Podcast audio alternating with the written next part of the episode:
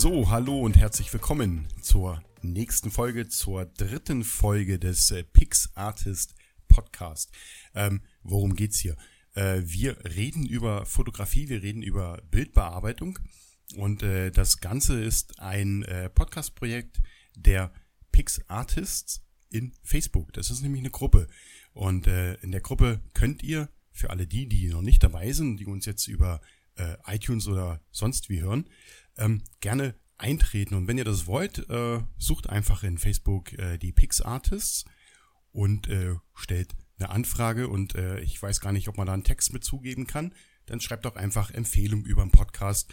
Und äh, dann wissen wir Bescheid, dass ihr da reinkommen wollt. Ähm, wir haben schon eins, zwei Folgen produziert und äh, in der ersten Folge haben wir über das gute Ausgangsmaterial gesprochen, sprich über das äh, Bild, was ich äh, selber ja erstmal gestalten muss, äh, rein optisch jetzt mal betrachtet, was dann nachher auf meiner Kamera landet und was ich dann im Zweifel auch noch bearbeiten möchte. Und damit wir dieses Ausgangsmaterial herkriegen, werden wir heute mal darüber reden, wie wir so ein Bild eigentlich aufbauen. Gibt ja verschiedene Sachen, die ich fotografieren kann.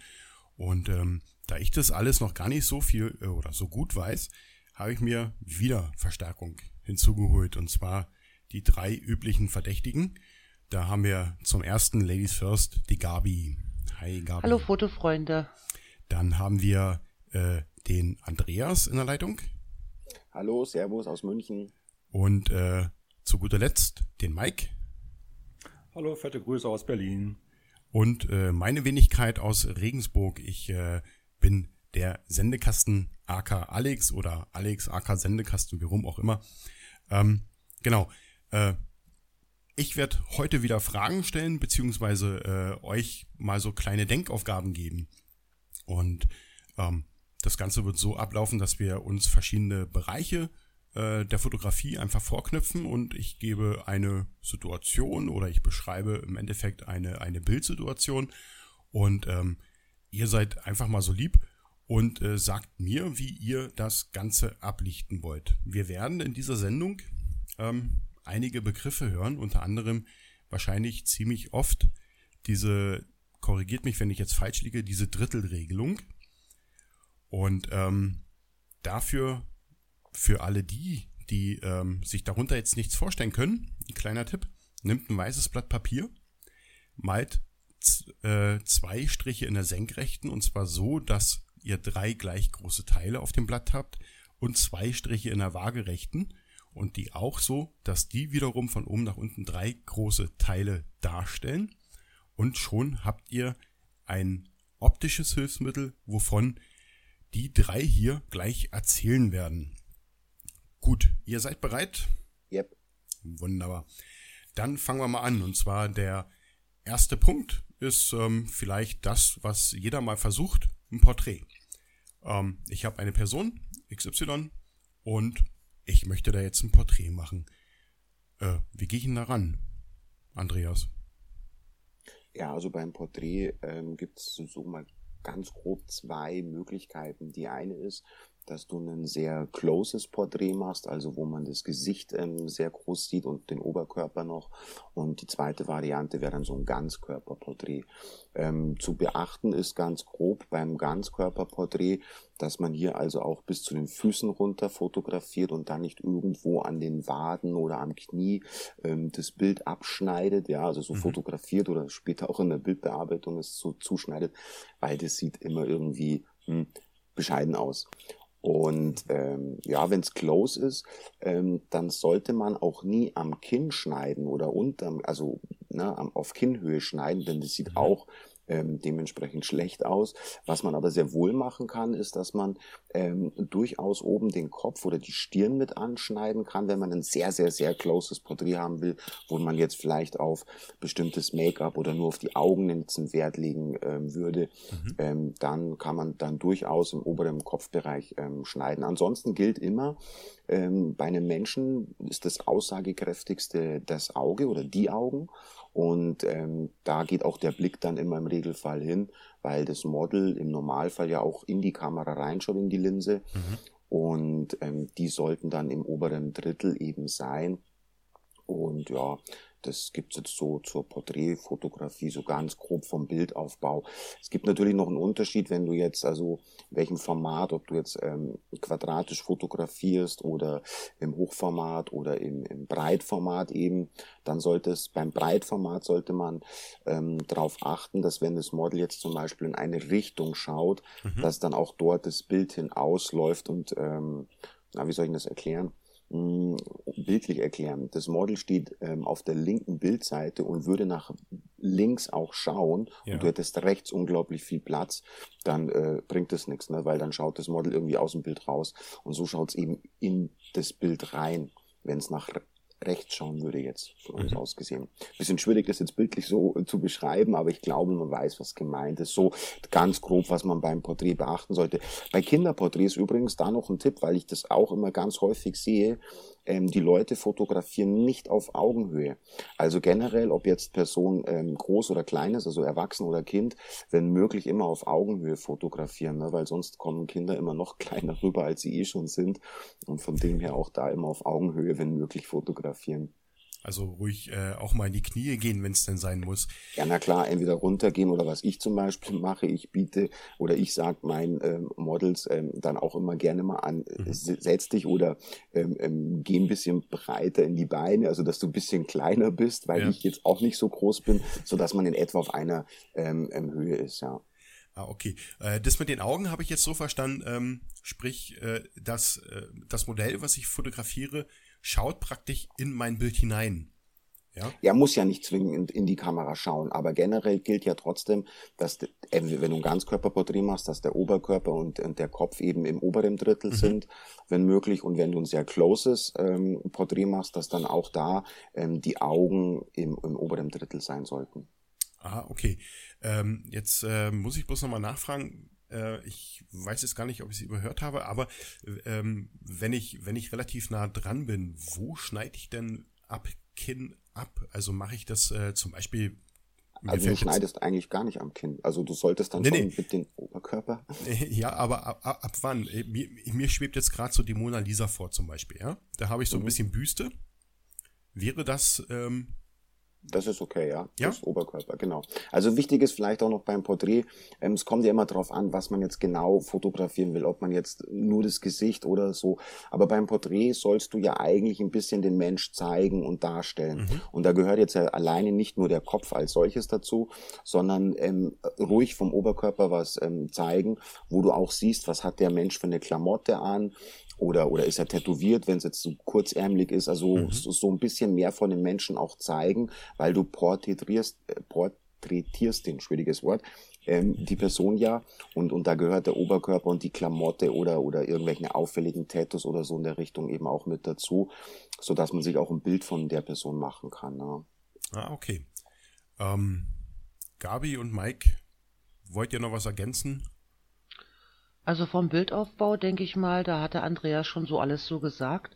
Was mir noch so spontan einfällt, ist eigentlich, dass man auch auf das Licht ein bisschen achtet. Nicht, dass da im Gesicht so ein harter Sonnenstrahl kommt, dass es ausgebrannt ist. Mhm. Also, dass man da auch ein bisschen achtet, sodass da nicht irgendwo Schatten irgendwo rauffallen, ja. Dass die Haut plötzlich weiß wird. Genau, also oder teilweise eine Seite vielleicht zum Beispiel weiß, die andere total im Dunkeln absäuft. Also, dass mhm. man da vielleicht noch drauf achtet. Mike? Naja, also viel kann ich auch nicht mehr dazugeben, weil ich äh, wenig äh, porträtiere, aber wie André schon, Andreas schon gesagt hat, äh, halt, äh, die Augen sollte man eigentlich im obersten Drittel behalten. da kann man auch dann auch mal äh, von unten oder von oben fotografieren. Man muss halt darauf achten, dass eben halt die Augen wirklich im obersten Drittel bleiben und das Kinn darunter immer auf einer Waage bleibt halt. Also kann man die Person wirklich von äh, unten bis nach oben durchweg fotografieren, ohne mhm. dass sich halt die Proportionen verändern halt. Ne? Okay.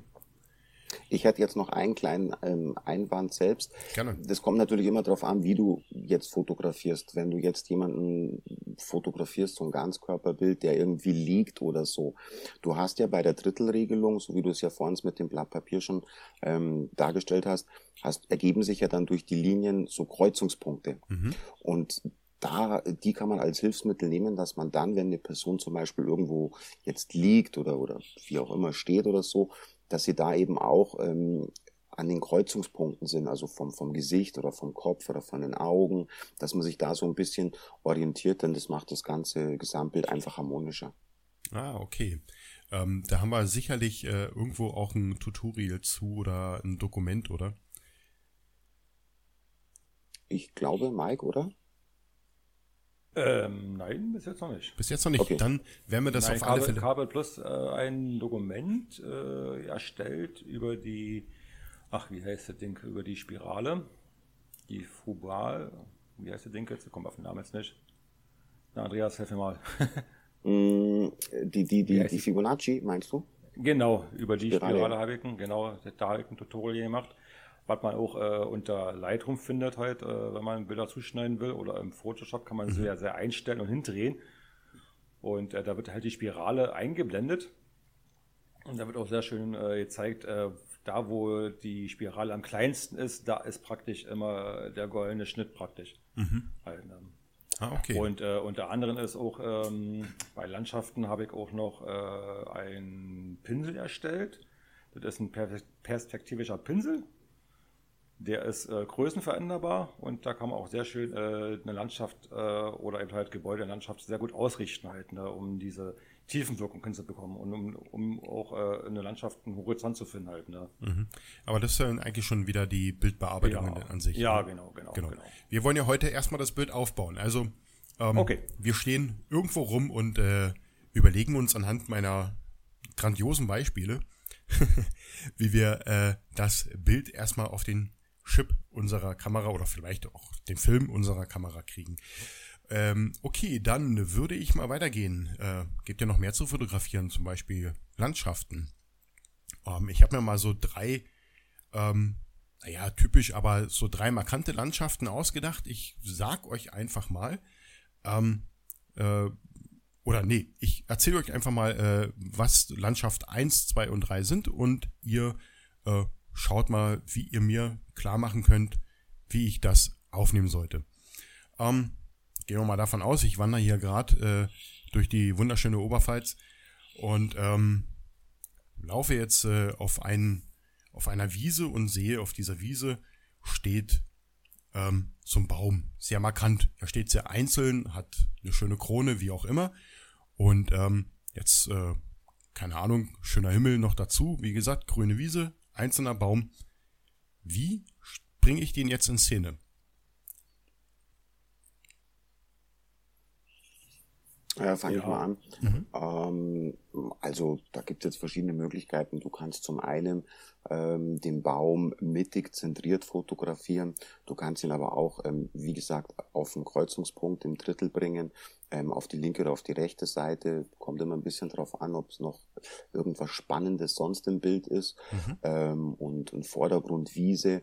Was sich auch immer gut anbietet, ist, um sich einen Vordergrund zu schaffen, ist einfach sehr tief mit der Kamera gehen, also jetzt nicht klassisch im Stehen fotografieren, sondern mit der Kamera immer sehr tief zu gehen, dass man vielleicht noch ein, ein paar Gräser irgendwie mit ins Bild reinnimmt oder einen markanten Punkt. Das kann jetzt ein Stein sein oder mhm. irgendwie ein, ein Ast oder ein, ein, ja, ein Ast mit Blättern, der noch ein Bild, äh, ins Bild mit reinragt, so als natürlichen Rahmen ähm, von einem Baum, der vielleicht gerade neben mir steht oder so. Also da gibt's, kommt immer auch ein bisschen auf die Situation dann vor Ort drauf an, dass man sich so ein bisschen auch eine Tiefe schafft, dass ich einen Vordergrund habe, mhm. also gerade in der Landschaftsfotografie, so dieser Klassiker Vordergrund, Mittelgrund, Hintergrund. Und dass ich mir da einfach eine Tiefe in das Bild schaffe, dass ich sage, ich habe einen Vordergrund, was markantes, auch als Störer bezeichnet, ja, mhm. der immer wieder so ein bisschen auch ablenkt und, ähm, und dann zur Bildmitte oder zu meinem Hauptmotiv eigentlich hinführt. Ja, so, so würde ich jetzt das Bild aufbauen. Damit ich halt äh, tatsächlich auch äh, dies, dieses Gefühl dieses Blickes praktisch kriege, ja. Also, dass man einfach diese Tiefenwirkung auch ein bisschen ja. hat. Und da kann man sich ja dann dementsprechend auch mit der Blende spielen oder so. Aber dass man so dies, dieses klassischen Vordergrund, Mittelgrund, Hintergrund hat, so vom Bild. Und als es nicht ganz so platt wirkt, ne? Mhm verstehe schon, ja, weil sonst hast du eher so diesen, also gut, ein Bild ist ja immer zweidimensional, aber das ist richtig, ja. ja sonst hast du halt äh, tatsächlich aber diesen zweidimensionalen Effekt und wenn äh, ich dich jetzt richtig verstehe, wenn ich jetzt irgendwie einen alten Ast, Stein, Gräser äh, noch mit ins Bild reinnehme, was äh, für den Betrachter schon erkennbar im Vordergrund ist, dann erzeuge ich halt ohne 3D-Software praktisch einen Tiefeneffekt. Richtig, du, du, erzeugst dann quasi dadurch eine räumliche Tiefe, mhm. ja. Okay. Und ähm, diesen Störer, den kannst du dir dann auch wieder, wenn es jetzt um den Bildaufbau geht, entweder mittig zentriert nehmen oder auch wieder an den Kreuzungspunkten, also im Drittel reinlegen. Und vielleicht dann so, dass der Baum, ähm, also das eigentliche Hauptmotiv, in, in einem Kreuzungspunkt ist und dein Vordergrund vielleicht im zweiten Kreuzungspunkt mhm. ist. Das wirkt halt dann einfach extrem harmonisch und, und sich da so ein bisschen spielen. Also, ähm, ja. Okay. Ähm, habt äh, Mike, Gabi, habt ihr noch was hinzuzufügen oder wollen wir Beispiel 2? Also ich würde jetzt noch sagen, dass man auf den Horizont achtet auch noch ein bisschen. Mhm. Ja, also ich würde jetzt nicht den Horizont mittig setzen, weil man kann es zwar machen, aber es wirkt nicht so gut. Es sieht wirklich aus, wenn zum Beispiel, sagen wir mal, oben der Himmel ein Drittel ist, so der Mittelteil vom Bild das andere Drittel und der Vordergrund das untere Drittel auch ist. Also da würde ich so ein bisschen drauf achten, dass er nicht mittig ist. Es sieht einfach nur immer langweilig aus. Und dann vielleicht noch, weil ich jetzt ein paar Bilder schon mal gesehen habe, wenn ich den Baum als Hauptmotiv zeigen möchte, dass auch wirklich dieser Baum scharf ist. Nicht, dass der Grashalm, der mir vorne vielleicht zufällig gerade vor mein Objektiv ist, wenn ich unten im Gras hocke, mhm. dass der praktisch schärfer auf diesen Grashalm geht. Also dass wirklich das Motiv dieser Baum auch scharf ist, dass darauf die Schärfe liegt praktisch. Okay, also der Fokuspunkt ist der Baum nach wie vor. Mhm. Ja. Okay. Ähm, dann würde ich äh, mal mit dem Beispiel 2, wir sind immer noch in der Landschaft. Ähm, ich bin immer noch am Spazieren. Und äh, ich laufe jetzt weiter und ich sehe vor mir so eine hügelige Landschaft und äh, unten im zwischen den Hügeln ist ein Fluss, also so ein typisches äh, äh Flussbett halt im Tal. Und ja, wie würde ich das denn auf mein Foto bannen? Was ähm, würde ich da beachten müssen oder welche Tricks gibt's? Andreas. Naja, das oder kommt, Mike. Immer drauf, kommt immer drauf an, wie man das äh, aufnehmen will, was man zeigen will. Wenn man jetzt die Berglandschaft zeigen oder eben halt äh, den Flusslauf halt. Ne? Also äh, wenn ich jetzt darauf stehen würde, jetzt, so wie jetzt du jetzt, wir sind beide da durch die Landschaft gewandert, würde ich ähm, bestimmt äh, eine mittlere geschlossene Blende nehmen, halt, ne, damit ich so Schärfe vom Fluss hinkriege. Mhm. Und aber doch noch äh, äh, einen gewissen Fokus auf, ähm, auf den Hintergrund legen kann, damit ich äh, praktisch diesen Fluss so als Weg nehmen könnte, wo der hinfließt und äh, oder wo der herkommt und die Berge aber immer noch im Hintergrund gut zu erkennen sind halt. Ne? Mhm. Dann würde ich auch, äh, auch diese, diesen ähm, die Brennweite auf äh, nicht auf eine bestimmte Entfernung stellen, sondern auf unendlich, sodass ich äh, fast äh, eine durchgehende Schärfe erziele dann halt. Ne? Mhm. Jetzt muss ich dir ganz kurz ins Wort fallen. Ja. Wir wollen heute gar nicht so technisch sein, sondern okay. wie würde ich das Bild aufbauen? Okay, dann würde ich äh, den Fluss, äh, je nachdem, wo er kommt, links setzen oder rechts setzen. Mhm. Dann praktisch, also sagen wir mal, er kommt jetzt von rechts. Rechts würde ich ihn unten in der Ecke anschneiden mhm. lasse ihn dann über die rechte untere Ecke zur linkeren oberen Ecke äh, hinauslaufen. Mhm. Damit hast so du praktisch den, den Blick über den Fluss und somit genau. auch wieder die Tiefe. Genau. Okay. Ja, und das, so würde ich es aufnehmen halt. Ne? Würde dich das eventuell stören, dass äh, zum Beispiel, wenn wir jetzt, du hast gesagt jetzt von äh, rechts unten nach links oben, ne? Ja. Ähm, sagen wir jetzt mal, jetzt würde ja links oben, weil der Fluss liegt ja zwischen zwei Hügeln, der Hügel hinter dem Fluss, der wäre jetzt ja oben abgeschnitten. Wäre das jetzt ein Störfaktor oder? Ja, definitiv, weil ja äh, der Hügel fehlt ja. oder die Berge fehlen ja oben dann also. Mhm, also sollte man schauen, trotzdem, dass man äh, genau eventuell wieder in die Knie gehen. Ich weiß nicht, dass man wieder ein bisschen Himmel reinkriegt. In die Knie gehen oder eben halt äh, eine größere Brennweite, also mehr Weitwinkelformat gehen. Mhm, okay. Also Himmel scheint ja sehr essentiell im Foto, in der Fotografie zu sein. Ja, je nachdem. Also wenn der Himmel total blau ist, okay, dann könnte ich ihn wegschneiden, weil er ist ja dann unspektakulär halt. Ne? Ja. Also da würde ich dann weil wir jetzt in Bildaufbau sein würden. Also war Sinn jetzt erstmal noch, äh, hier würde ich aufnehmen und dann vielleicht später in Photoshop noch ein paar Wolken einfügen. Das wäre das Einzige noch jetzt noch mhm. dazu. Halt, ne? Ich würde darauf achten, dass wirklich, wenn Wolken da sind, dass die Wolken mit drauf sind halt. Ne? Also so, und vor allem so, so dramatische Wolken, das, bringt das Bild immer noch, macht das Bild immer noch interessanter halt. Ne? Mhm. Da also, kann man sich seine Fantasie dann spielen lassen. War da hinten jetzt ein Gewitter gewesen und wird zeigen, oder kommt jetzt ein Gewitter oder halt.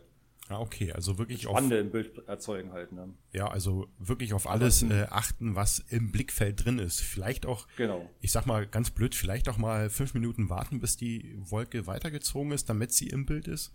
Ja, genau, ja. Das macht ihr auch, oder? Ja, genau. Okay. Äh, Andreas, magst du noch was hinzufügen? Ja, also generell ist es ähm, so, du hast, also es dreht sich eigentlich immer alles um die führenden Linien.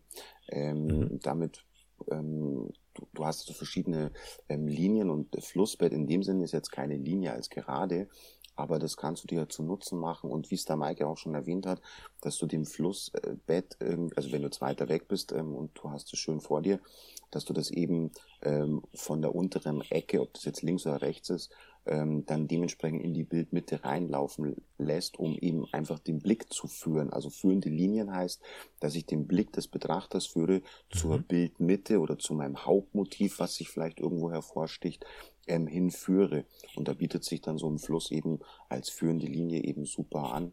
Und klar dann auch darauf achten, ähm, Horizont, Drittelregel, ähm, dass ich noch einen Himmel mit drauf kriege mit spannenden Wolken, wenn vorhanden ist und halt auch klar die Alpen äh, mit drauf bekommen. Ähm, okay. Ja, das äh, würde auch heißen, wenn du sagst, äh, den Blick äh, in die Bildmitte führen, dass ich jetzt den, äh, also das beschriebene Bild jetzt nicht einfach so fotografiere, sondern vielleicht mir auch eine Position suche, wo ich vielleicht im Mittelpunkt irgendetwas Markantes habe? Naja, du solltest dir ja, wenn möglich, in der Landschaftsfotografie also ein bisschen immer schwer zu beschreiben, aber wenn möglich solltest du ja immer ein Hauptmotiv irgendwo haben. Klar, manchmal hast du das nicht, wenn du sehr weitwinklig fotografierst, du mhm. fotografierst in die Landschaft quasi rein. Und ähm, ja, dann gibt's vielleicht kein Hauptmotiv als solches. Dann kannst du dir aber mittels führende Linien irgendwie was einfallen lassen oder mit einem Vordergrund, ähm, um das Bild halt irgendwo spannend zu machen vom Bildaufbau. Mhm. Denn sonst ähm, siehst du einfach nur ähm, ins Bild Bild hinein und, und es passiert nichts Spannendes in das Bild. Und das ist dann auch kein spannendes Landschaftsbild. Ja? Also du ähm, ja, musst halt irgendwie was Spannendes finden in der Landschaft, um das irgendwo ähm, hervorzuheben. Okay, also ähm, nur um das äh, irgendwie äh, nochmal äh, äh, versuchen bildlich darzustellen. Das heißt, ähm, ich habe ja die Situation zum Beispiel hier. Ich habe die Donau und äh, die liegt halt hier zwischen zwei Hügeln, sind 15 Minuten von mir.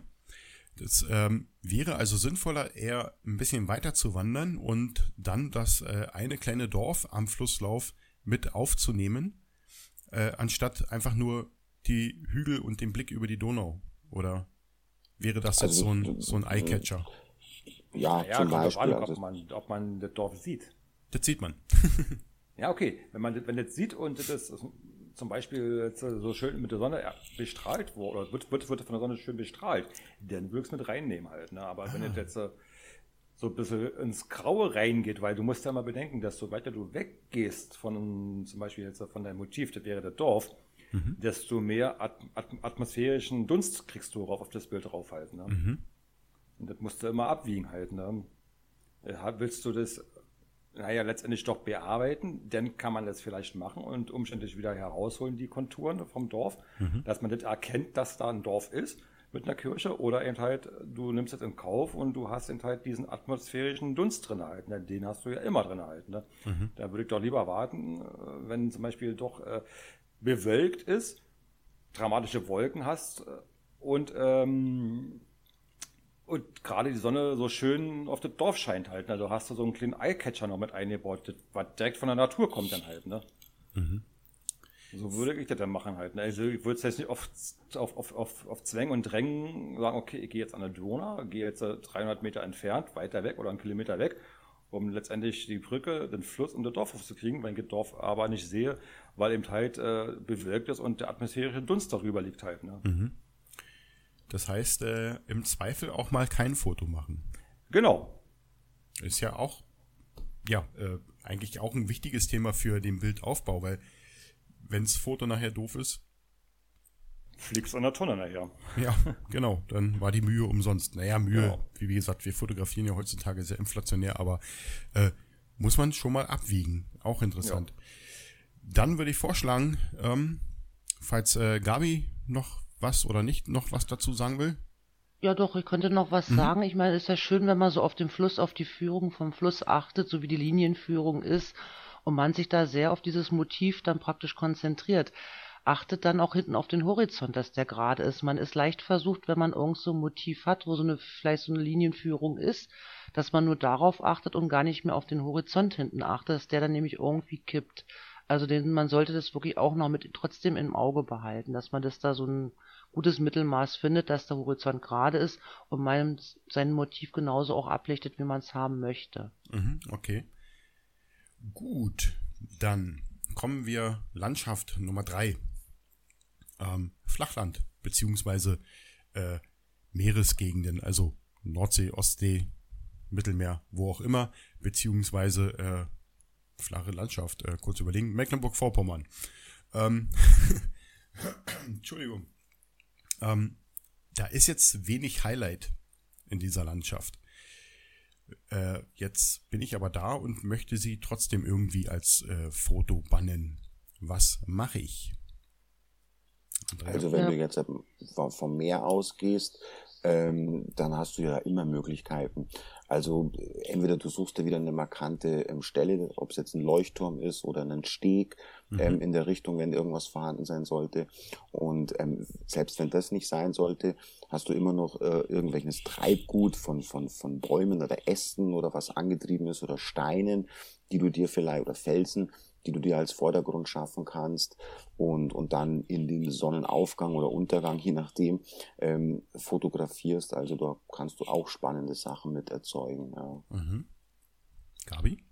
Also ja, also ich kann zum Beispiel aus Erfahrung erzählen, ich war ja in St. Peter-Ording ähm, öfter mal zum Urlaub mhm. und da ist ja ein riesen Sandstrand und da ist auch eine Weite, da hat man wirklich nur ellenlangen Sand und ellenlangem Meer und keine anderen Motive. Das ist halt dieser feine Sand. Mhm. Und ähm, dann kann man auch mal gucken, was habe ich zum Beispiel dabei. Wenn ich zum Beispiel einen schönen Regenschirm habe, dann kann ich den ja auch im Bild mit einbauen. Dann platziert, stelle ich, lege ich mir meinen Regenschirm da schön hin, gucke vielleicht noch, dass das Licht da elegant drauf fällt und baue den in mein Foto ein. Oder ich nehme mir irgendwelche anderen Sachen, die ich vielleicht zur Hand habe und versuche dazu eine Geschichte zu erzählen. Mhm. Oder wenn da zum Beispiel auch vielleicht noch irgendwo ein Spielplatz oder irgendwelchen so ein Sandeimer rumliegt, Buddelform. Also das, was da irgendwie auch ist, weil wenn es in der Natur ja nichts weiter ist, dass man das versucht irgendwie damit reinzunehmen in das Bild. Und sonst würde ich eigentlich gucken, was will ich zeigen? Die Wolken, weil die gerade irgendwie spektakulär sind, was mhm. ja auch am Meer sehr häufig vorkommt. Dann sehe ich zu, dass zwei Drittel Wolken sind und unten halt das Meer.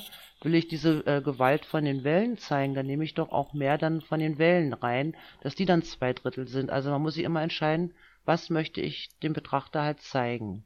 Ja, und dann dementsprechend halt äh, das Bild auch aufbauen. Genau, und dann auch vielleicht auch viel auch von weiter unten würde ich dann auch fotografieren. Jetzt nicht aus Augenhöhe, so wo das jeder so sieht, den Blick hat, wenn er am Meer ist, sondern auch so mal einen anderen Blickwinkel zeigen, wie die meisten Leute vielleicht auch nicht gucken. Mhm. Äh, wir gehen jetzt schon wieder in die Knie. ja, ähm, Sport. Fotografie ist Sport. Ähm, fotografiert viel und dann seid ihr fit am Ende des Jahres. Ähm, okay, äh, beim Meer kann ich mir das äh, persönlich ja noch ziemlich gut vorstellen. Ich habe, wie ihr schon gesagt habt, ich habe einen Strand, ich habe Wasser und ich habe einen Himmel. Also ich habe drei Sachen, die ich locker in die Drittelregel einbauen kann. Ja, weil ich es ja dementsprechend aufbauen kann. Aber was mache ich denn jetzt nun, also liebe Mecklenburg-Vorpommern, nicht böse sein, mit Mecklenburg-Vorpommern? Ich habe im Zweifel habe ich eine Graslandschaft mit Gras und ich habe einen Himmel. Also du wirst doch da mit Sicherheit auch irgendwie einen Baum rumstehen haben oder äh, gehe ich jetzt mal von aus. Also ich war jetzt noch nie in Mecklenburg-Vorpommern, aber da wird ja auch ein Baum ähm, irgendwie dastehen, ähm, wo du mit den Gräsern oder wo du hast ein Feld vielleicht, ein Maisfeld, ich weiß mhm. es nicht, wo du das irgendwie spannend in Szene setzen kannst. Also ähm, es gibt immer Möglichkeiten. Klar, es gibt vielleicht auch ähm, Landabschnitte, wo du sagst, das ist halt einfach tot langweilig, dann brauche ich auch hier nicht zu fotografieren. Also du musst ja nicht zwangsläufig ein Bild machen. Aber im Regelfall findet man immer ein bisschen was, wenn man die Kreativität einsetzt mhm. ähm, und, und, kann hier ein Bild machen. Gib nur einfach ein Beispiel. Mal angenommen, du hast jetzt wirklich keinen Baum, dann du hast wirklich nur ähm, eine Graslandschaft da. Ja. Das gilt auch übrigens jetzt fürs Meer zum Beispiel. Dann kannst du, naja, wenn vorhanden, deine Kamera auf ein Stativ stellen und ähm, machst einen 10 Sekunden Auslöser und stellst dich selber ins Bild rein und machst so ein Eigenporträt, also von hinten irgendwie so, mhm. dann drückst du da irgendwie so aus, so, ja, der Einsame in der weiten Welt oder was auch immer du dann damit ausdrücken willst. Aber da hättest du zumindest schon mal einen spannenden Vordergrund oder Motiv mit im Bild drin. Ja. Also irgendwo ähm, geht immer irgendwas, ja. Also ich habe jetzt noch keine Landschaft irgendwie gefunden, wo ich jetzt auf Teufel komm raus nichts finde. Und eines gilt immer noch. Äh, wenn ich dann halt an dem Ort nicht unbedingt die Landschaft als Gesamt, äh, als gesamtes ähm, Bild fotografieren kann, weil es einfach total unspannend ist, ähm, dann konzentriere ich mich halt auf Details und fotografiere einzelne Blüten nur oder mhm. ähm, ja, vielleicht kleine Bienchen, die da rumfliegen oder so. Also äh, irgendwas findet sich ja immer irgendwie. Ne? Okay, äh, das mit der Mecklenburg-Vorpommern war natürlich ein bisschen überzogen, äh, bedacht auch überzogen, aber genau darin, da wollte ich ja hin, dass ähm, man halt natürlich auch sich selber als äh, Highlight in dieses Foto setzen kann. Ich glaube, der David hat's ja gemacht mit ähm, den äh, Sternenfoto vor kurzem. Ja, ja, richtig. Ja, weil eigentlich, ähm, er hatte, äh, ich glaube, das war der Orion, er hat einen Orion fotografiert, äh, wenn ich mich jetzt nicht irre, am Möckelsee. Und ähm, es war abends, der Rest drumherum hat, fand ich jetzt nicht so viel hergegeben, aber er hat sich einfach vorne hingestellt hat mal Stille gehalten und dadurch hatte das Bild halt einfach sein, auch, muss man auch sagen, seinen eigenen Charakter. Also nicht das tausendste Foto vom Mückelsee von dieser Stelle mit dem Orion, sondern es, er hat, er hat da einfach was komponiert, was äh, total eigen war. Super Foto gewesen übrigens. Mhm. Okay, ähm, dann äh, machen wir weiter. Äh, ich glaube, jetzt werden wir gleich ganz viel von Mike hören. Architektur. Jetzt geht's los. Ähm, Architektur muss ich nicht großartig erklären, was das ist. Äh, ich habe mir aber trotzdem dort drei äh, mögliche Szenarien ausgedacht. Und äh, ich mache das mal ganz einfach. Punkt eins wäre ein altes Gebäude, zum Beispiel den Reichstag. Und ähm, dann würde ich jetzt mal direkt auch Mike ansprechen. Wie würdest du den Reichstag in Szene setzen? Äh, ja, in Szene setzen würde mir ähm, erstmal interessante Punkte raussuchen mhm. die äh, zeigen will. Denn äh, alles kann man ja da nicht fotografieren, weil man da ganz schlecht rankommt, ehrlich gesagt. Mhm. Ähm, vorschlagen würde ich dann eher, wenn man das wirklich fotografieren will, dass man dann doch äh, eine Führung mitmacht. Und äh, den Reichstag dann von oben, die Kuppel zum Beispiel, ist ein interessantes Motiv. Mhm. Und wie, äh, ja, ähm, Reichstag fotografieren ist, äh, Architektur fotografieren ist, hast ein schlechtes Thema rausgesucht, Reichstag. naja, ja, soll ja, ja, soll ja ein bisschen eine Herausforderung sein. ja, also äh, wenn, würde ich es versuchen, dass man im Teil den Reichstag, Reichstag ähm, so fotografiert, dass man nicht gerade diesen Besuchereingang sieht, mhm. weil es doch ein sehr störendes Element äh, zwingend erforderlich ist bei Architektur äh, sowieso ein Weitwinkel. Mhm. Weil ansonsten kriegt man das wirklich nicht alles rauf. Ansonsten muss man das wieder in Panorama umsetzen halt. Ne? Das ist wieder ein anderes Thema. Zweitens äh, würde ich ähm, mir markante Linien raussuchen vom Haus. Mhm. Und äh, auch inter interessante Strukturen, die da vorhanden sind. Ja, und drittens, ja, Wolken dann lasse ich sie meistens außer Acht, weil dann, weil ich das der EBA weiterhalten dann. Ja. So, den Reichstag so wie er steht, würde ich das so nie äh, so posten. Ich würde das immer bearbeiten halt. Ne? Okay. Ähm, jetzt haben wir ja, äh, äh, also ich bleibe mal kurz beim Reichstag. Ähm, ich würde ihn, oder mein Beispiel ist, äh, immer eine, eine Außenaufnahme, ne? Also nie eine Innenaufnahme, sondern eine Außenaufnahme. Ähm, na, Ja, muss, ich wieder, muss, ich, muss ich wieder kurz einwenden. Nein, Innenaufnahmen sind auch, auch sehr interessant da drin. Ja, ja, nee. so. ich wollte damit nicht sagen, dass der Reichstag von innen nicht interessant wäre, sondern äh, es geht jetzt einfach, äh, ich bin jetzt in der Nähe des Reichstags und sage mir, ja, cool, der Reichstag, den will ich jetzt fotografieren. Jetzt hätte ich noch eine Frage, du hast jetzt schon so ein bisschen gesagt, weitwinklig, äh, Eingang eher uninteressant, wahrscheinlich wegen diesen Massen, die da anstehen. genau. Ähm, gut, jetzt könnte man ja auch abends hingehen, wenn das Ding zu hat. Aber äh, wie würdest du den fotografieren? Würdest du jetzt wirklich, wenn du jetzt die, den Auftrag hättest, den von außen zu fotografieren, würdest du jetzt frontal die Front nehmen oder würdest du vielleicht sagen, nee, ich gehe mal ein bisschen zur Seite und nimm auch so ein bisschen, also Front und Seite eines des Reichstags mit? Also, dass man nicht nur die Breite in der Front sieht, sondern auch die Tiefe. Mm, Ja, beides würde ich machen. Mhm. Weil ein Gebäude kann man eben halt äh, in tausend verschiedenen Formen in Szene setzen. Also da, Weil da gibt's, ja? also da kann man jetzt direkt groß keine Beispiele. Diese, ähm, ja, bei der Architektur, ich muss mal so rum sagen, bei, wenn ich ein Haus fotografiere oder ein Gebäude fotografiere, dann setze ich nicht gleich die Kamera an und schieße ein Foto und sage, gut, im Kasten, nächstes Haus. So Mhm. mache ich das nicht. Wenn ich ein interessantes Gebäude finde, da kann Gabi ja bestimmt schon gute Lieder erzählen und gute Geschichten erzählen. ja. Ich schleiche um das Haus rum wie eine Katze um eine Maus. Okay. Und gucke mir praktisch das Haus von allen Ecken, Kanten, Seiten und wenn ich fliegen könnte, auch von oben an. Und dann mache ich erst mein Foto. Dann versuche ich dann mir eine interessante Position zu finden, Ja. weil, weil der Reichstag ist ja nun mal sehr, ein sehr altes Gebäude Ja. und würde versuchen, den Reichstag, Reichstag auch ähm, so in Szene zu setzen, wie ähm, ein Kontrast zwischen alt und neu. Zum Beispiel Reichstag steht ja nun sehr gut in der Nähe von dem Paul-Löbe-Haus. Ja. Da würde ich äh, das Reichs, den Reichstag äh, so mehr ähm, auch von der Ecke, dass ich praktisch zwei Seiten drauf habe Ja. und äh, dieses neue Gebäude, das Paul-Löbe-Haus, äh, mit anschneide halt, ne, dass man beides sieht dann halt. ne, Also diesen, diesen Kontrast zwischen den, den, das, das Alt, Alte und das Neue halt. Ne? Ja, okay. Mhm. Verstehe.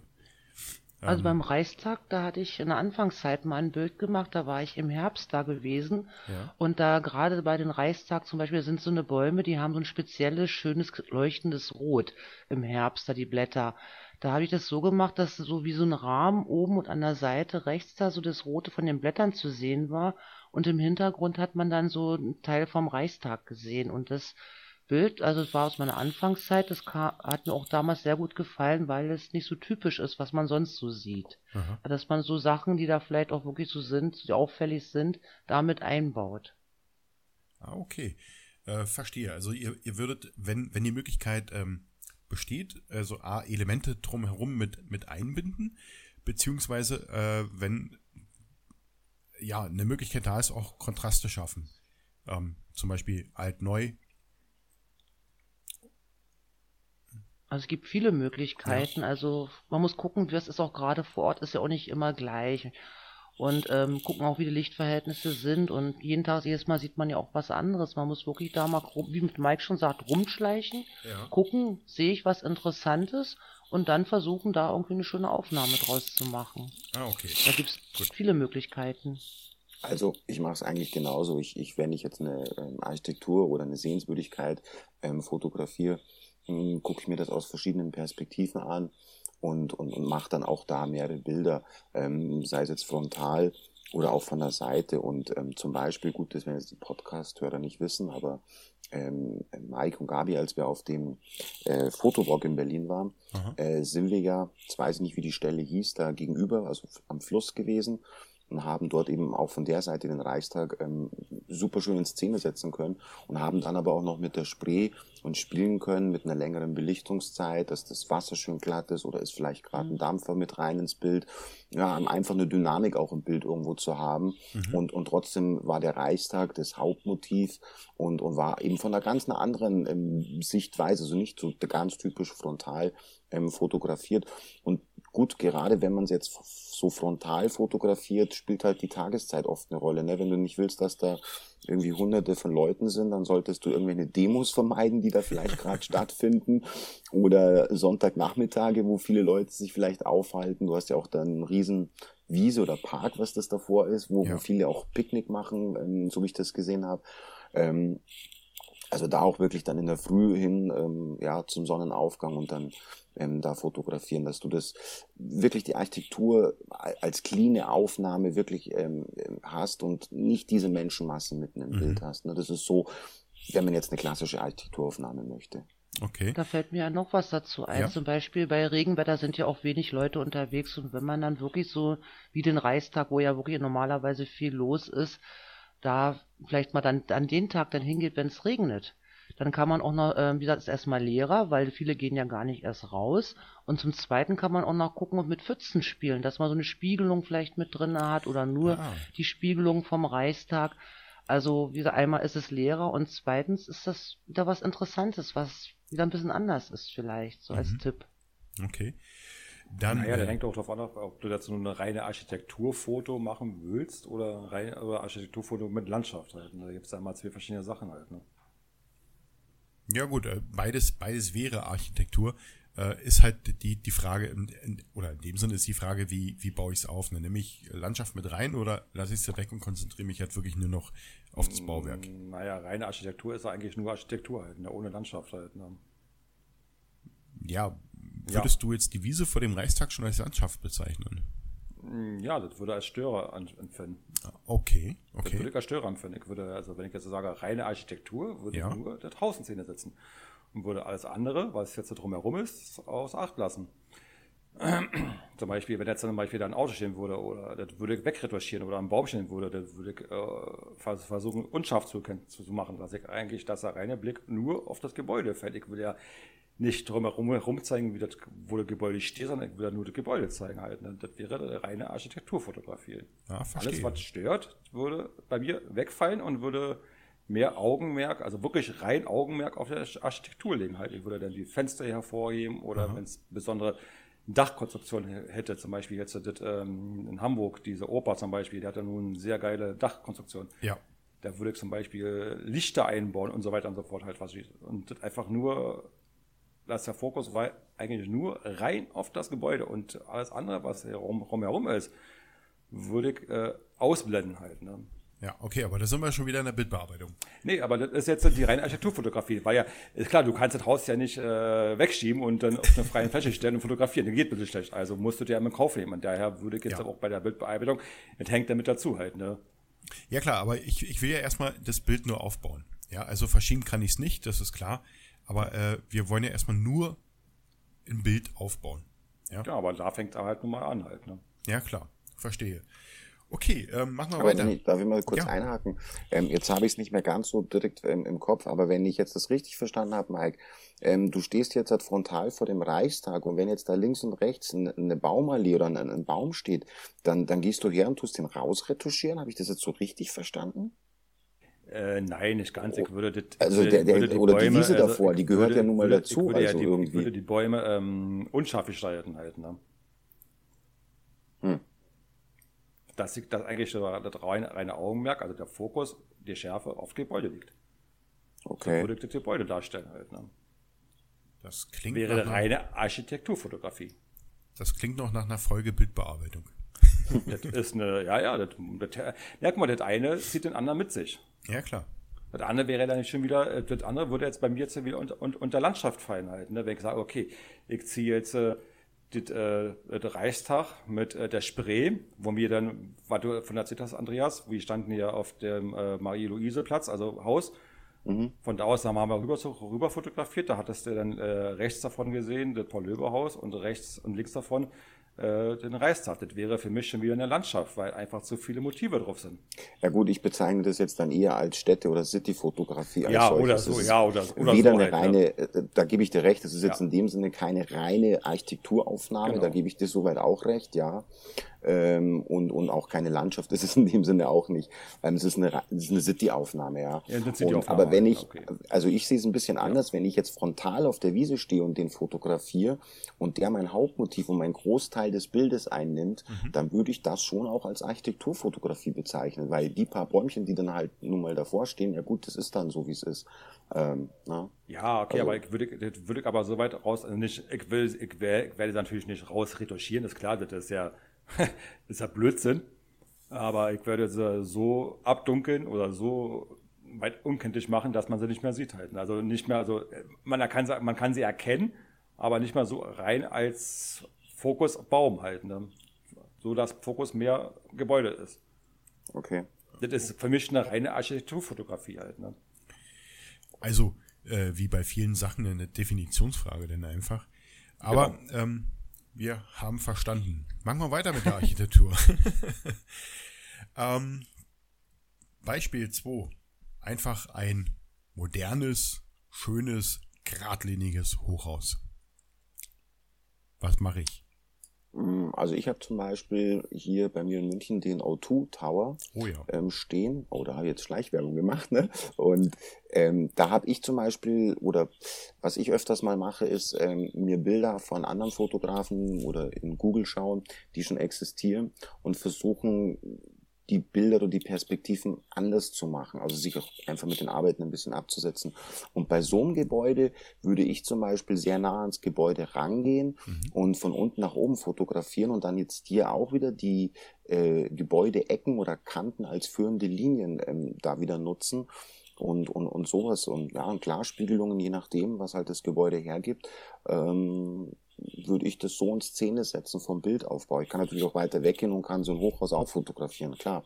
Mhm. Aber dann ist es jetzt nicht wirklich spannend und das hat schon jeder andere auch so fotografiert, sondern ich würde tatsächlich das von unten nach oben, weil du dadurch auch eine gewisse, ja, Bildtiefe wieder hast, ne? Aha, okay.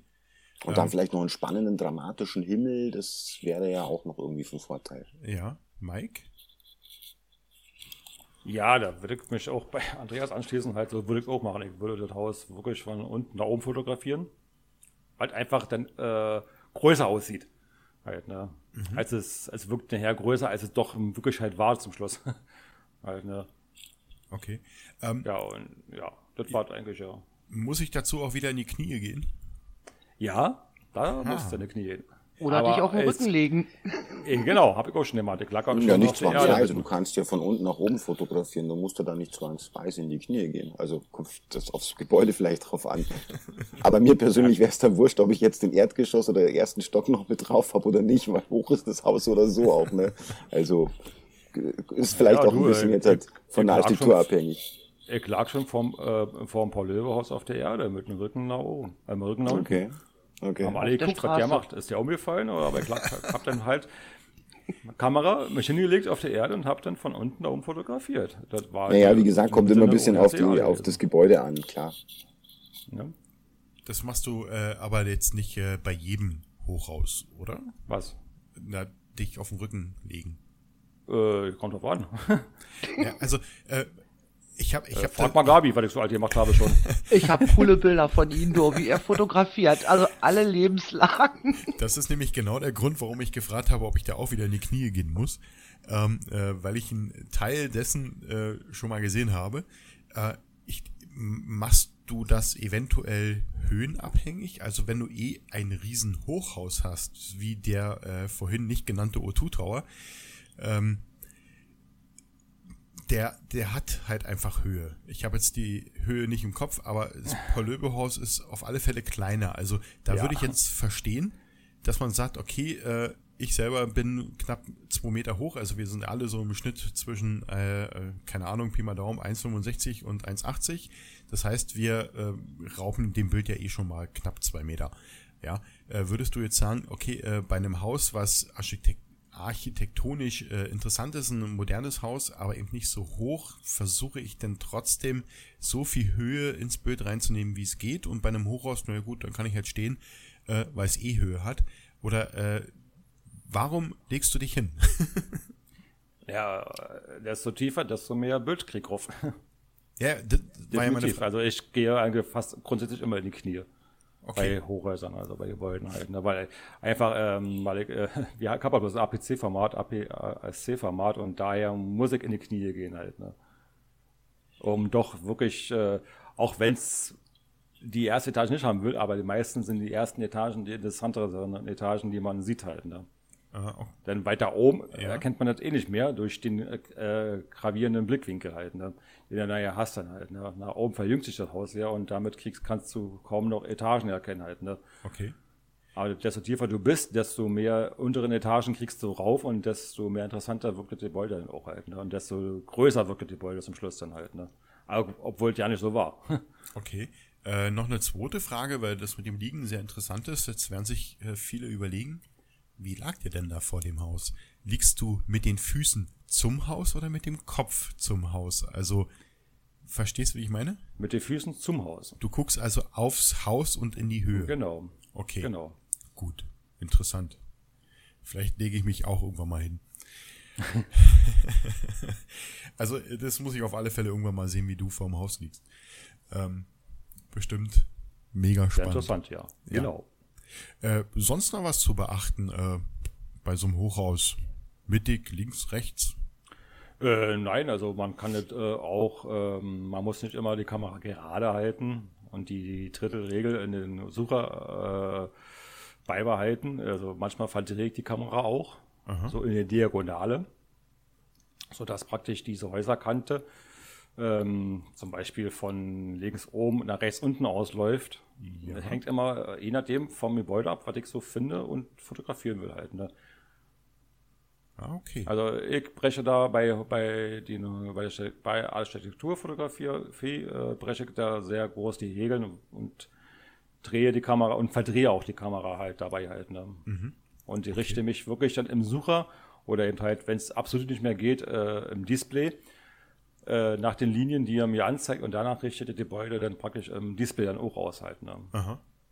Mm, und da verträgt die Kamera und da läuft das Haus letztendlich auf dem Display, sieht total schief aus.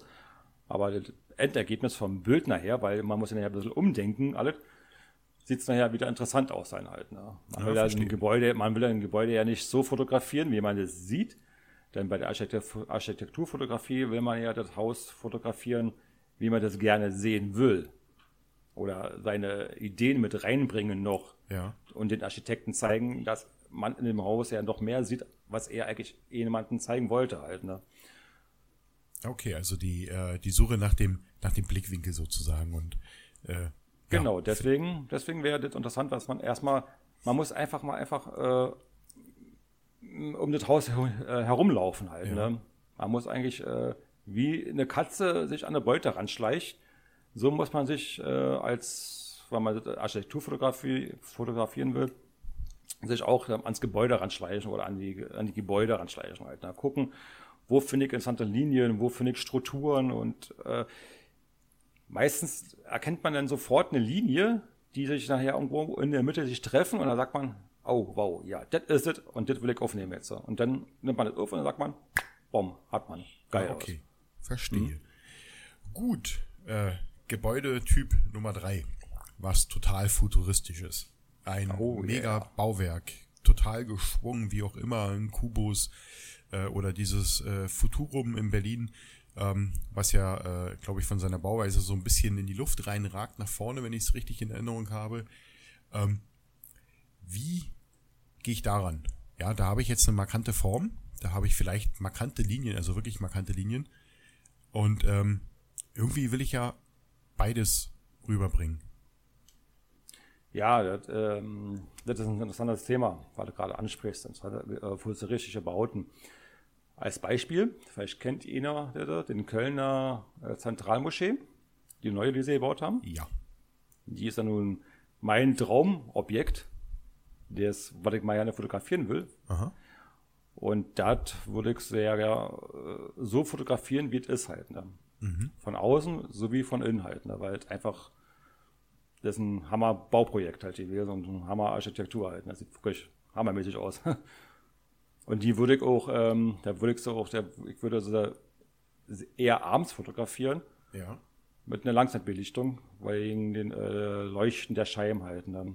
Da kann man sehr schöne Okay, da sind wir wieder in der Bildbearbeitung. man merkt, man kommt nicht drum rum. ja, die, aber die wollen da, wir versuchen wir heute wegzulassen. Genau, also da so würde ich so fotografieren. Okay, äh, dann mhm. äh, auch wieder eher so von einem, von einem Seitenblick, also dass man. Nee, so da würde ich so frontal fotografieren, weil einfach diese ähm, Fonts, äh, die, diese, diese Fensterfront, ähm, die da ist, ja.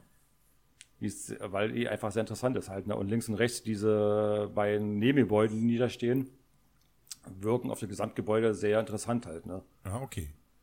Okay. Mhm. Ähm, Gabi, Andreas, habt ihr noch was?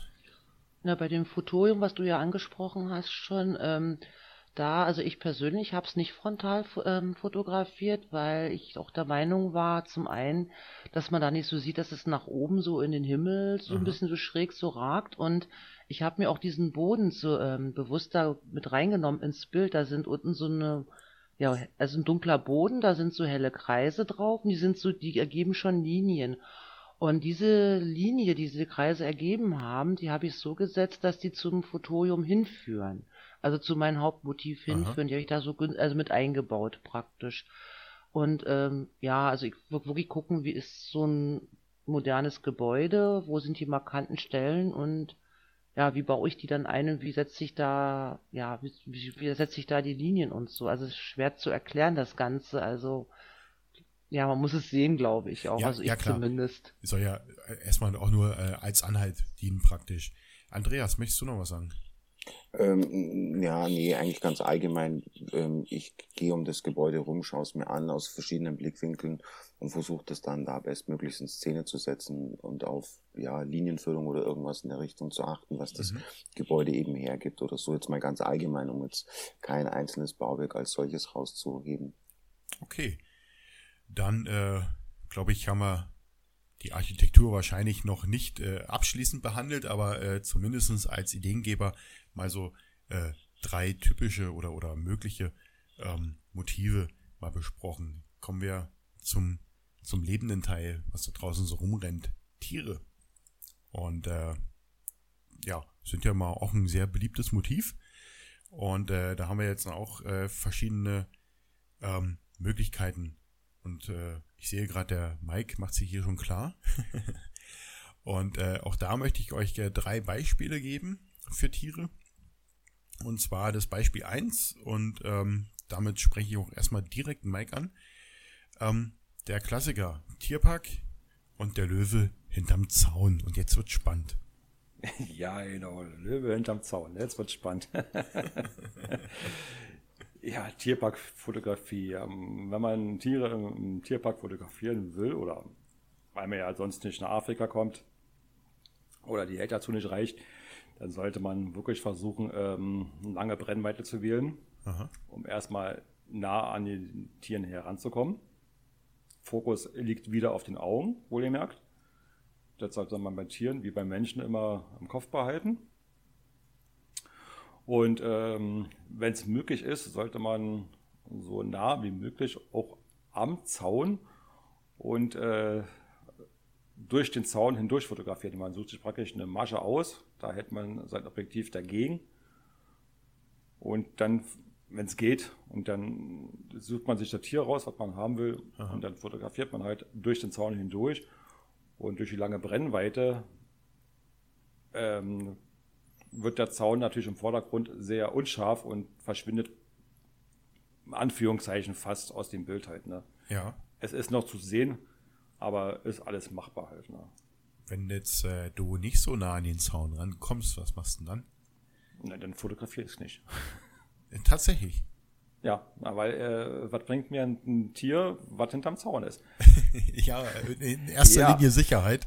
Sicherheit, ja. das, das bezweifelt ja auch keiner halt, ne? aber ähm, das bringt mir nichts, weil ich habe ja den Zaun im Vordergrund und ja. das Tier im Hintergrund und damit ist das Tier ja von den Zaun verdeckt halt. Ne? Und da hast, und das sieht dann absolut nicht schön aus. Ne? Was nützt mir, wenn ich sage, okay, guck mal, ich habe hier einen schönen Bären fotografiert und überall halt diese grünen, schönen Maschendrahtzaun drüber liegt halt, ne? Über das Fell und über die Nase und über die Schnauze. Naja, okay, ja, stimmt schon. Deswegen ja. sag einfach mal äh, Tiere, die ich nicht fotografieren kann oder da nicht keinen freien Blick habe, direkt zu den Tieren, mhm. werden nicht fotografiert. Bist du ganz konsequent. Da bin ich ganz konsequent. Okay. Wir sprechen ja nur über die Fotografie, ne? Ansonsten ja. können wir was anderes erzählen, aber darf ich gar nicht. da äh, quatschen wir nochmal separat drüber. Ähm, nee, wir gehen heute wirklich nur auf, dem, auf den Bildaufbau. Ja, ansonsten, also die, Tiere, die ich nicht fotografieren kann, werden nicht fotografiert. Also okay. die jetzt äh, verdeckt sind über irgendwelche Zäune äh, und so weiter. Außer Glasscheiben, ja, das geht, das kann man machen. Und wenn man da eine Angst, weil man das Objektiv wirklich gegen eine Glasscheibe drückt, ja. dann kann man auch sehr gute Fotos damit erzielen halt. Ne? Das wollte ich nämlich gerade fragen. Äh, was machst du mit Glasscheiben? Nimm ich weg. Hammer raus und drauf. Genau, äh, nein. Okay. Objektiv, Objektiv wirklich ran, also die gegen, äh, Gegenlichtblende abschrauben. Ja. Objektiv ran an der Scheibe. Wenn man ein Putztuch hat, noch vorher die Stelle putzen, weil ja bekanntlich Kinder und Erwachsene sich die Nasen daran beidrücken. Ja. Und dann Objektiv ran und dann kann man auch damit sehr schöne Fotos machen. Kleiner überlebenswichtiger Tipp, die Scheibe bitte nur von außen putzen. Ja. Ähm, Gabi und Andreas, habt ihr noch was hinzuzufügen? Ja. Ja, also bei dem Maschendrahtzaun, da wollte ich noch mal hinzufügen, also Mike sagt ja lange Brennweite. Mhm. Also ich denke mal, er wird gemeint haben, ordentlich zoomen, weil wenn man viel zoomt, verschwindet der Zaun dann ja auch dann praktisch. Mhm. Und bei der Glasscheibe, da wollte ich noch anmerken, zieht euch möglichst dunkle Sachen an, keine weißen Sachen, weil dann habt ihr das als Spiegelung in eure in der Glasscheibe drinne und achtet dann auch drauf, dass nicht gerade jemand im Hintergrund da mit so einem schneeweißen Jacke zum Beispiel vorbei rennt, dann wartet lieber einen Moment, weil dann habt ihr diese Spiegelung drinne und ja, dann sieht man eigentlich schon, dass es eine Glasscheibe war. Und ansonsten so mit Tiere, da auch bei einem Zoo, wenn möglich, auch ähm, Augenhöhe und ähm, auch, ähm, ich muss nicht immer das ganze Tier drumherum haben, kann ja. ja zum Beispiel sein, da steht ein Elefant vor diesem Elefantenhaus und dahinter sieht man dann hier die Schubkarre mit dem Mist drinne, diese Forke und alles. Ja. Ähm, dann kann man auch sagen, wenn's, wenn man das haben möchte, ich nehme zum Beispiel jetzt nur das Gesicht und mache ein Porträt. Und da würde ich dann auch darauf achten, genau wie Andreas vorhin bei Porträts, auch bei Menschenporträts erzählte, dass es so ähnlich auch, auch so aufgebaut wird vom Bildaufbau her. Okay. Ähm, das, äh, jetzt habe ich gerade einen Hänger, jetzt bin ich wieder da. Okay. Ähm, wie Bau, also ein, ein, ein, Tierfoto in einen Tierpark aufzubauen. Also wenn ich jetzt sage, okay, ich muss das ja irgendwo prominent platzieren in meinem Bild, ist wahrscheinlich dann aber schon eher schwerer, oder? Weil ich muss ja mit ja. diesen Umgebungsvariablen umgehen. Ja, genau. Und dann, wenn ich mal ein Stück ja. wegbewegen, also ist schwer, ja. wenn ich mal zur Seite bewegen, dass man vielleicht zum Hintergrund einen anderen Hintergrund bekommt ja, wie gesagt, dann auch vielleicht auch Details wirklich nur aufnehmen, dass man wirklich so Porträts macht, dann vielleicht auch, wenn da hinten so was Hässliches noch ist, was so störend ist, ja.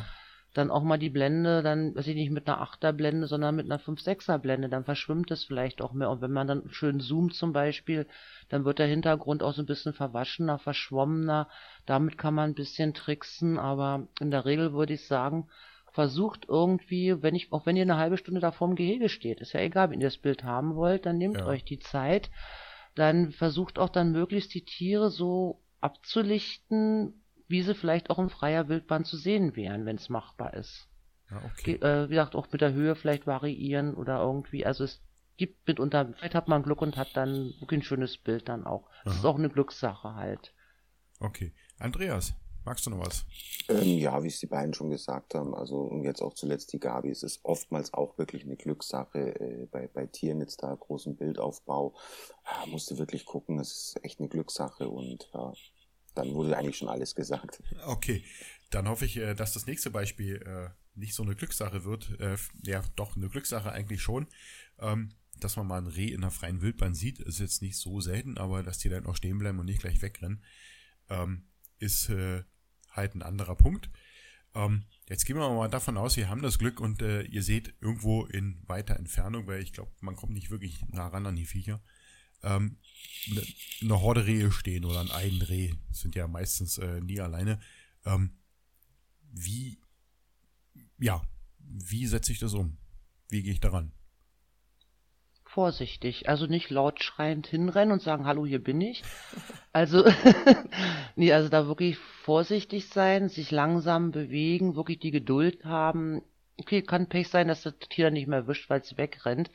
Aber dann auch gucken, vielleicht auch mit der Windrichtung. Gerade bei Wildtieren ist es ja so, die riechen ja ziemlich ja. sehr gut und die riechen ein, dass man wirklich nicht vielleicht im Wind steht, dass man versucht, da irgendwie rauszukommen aus diesem, dass man, dass die, was nicht gleich gerochen wird und dann wirklich ganz vorsichtig, langsam und leise dahin gehen und auch vorher schon die Kamera schussbereit machen. Das heißt nicht erst, wenn ich da vorne den Platz gefunden habe, hier fotografiere ich jetzt, dass ich dann anfange, meine Kamera hier Blende, ISO, Belichtungszeiten, alles einzustellen.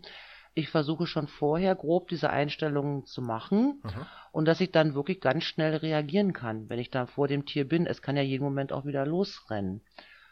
Ja, das sind so die Tipps und aufs Licht achten, dass es vielleicht auch dann nicht irgendwo, wenn die Sonne ungünstig steht, dann irgendwie ausgebrannt ist oder so. Also ja, es gehört, wie gesagt, einerseits viel Glück dazu, Schnelligkeit und ja, und dass man vorsichtig halt auch agiert praktisch. Okay.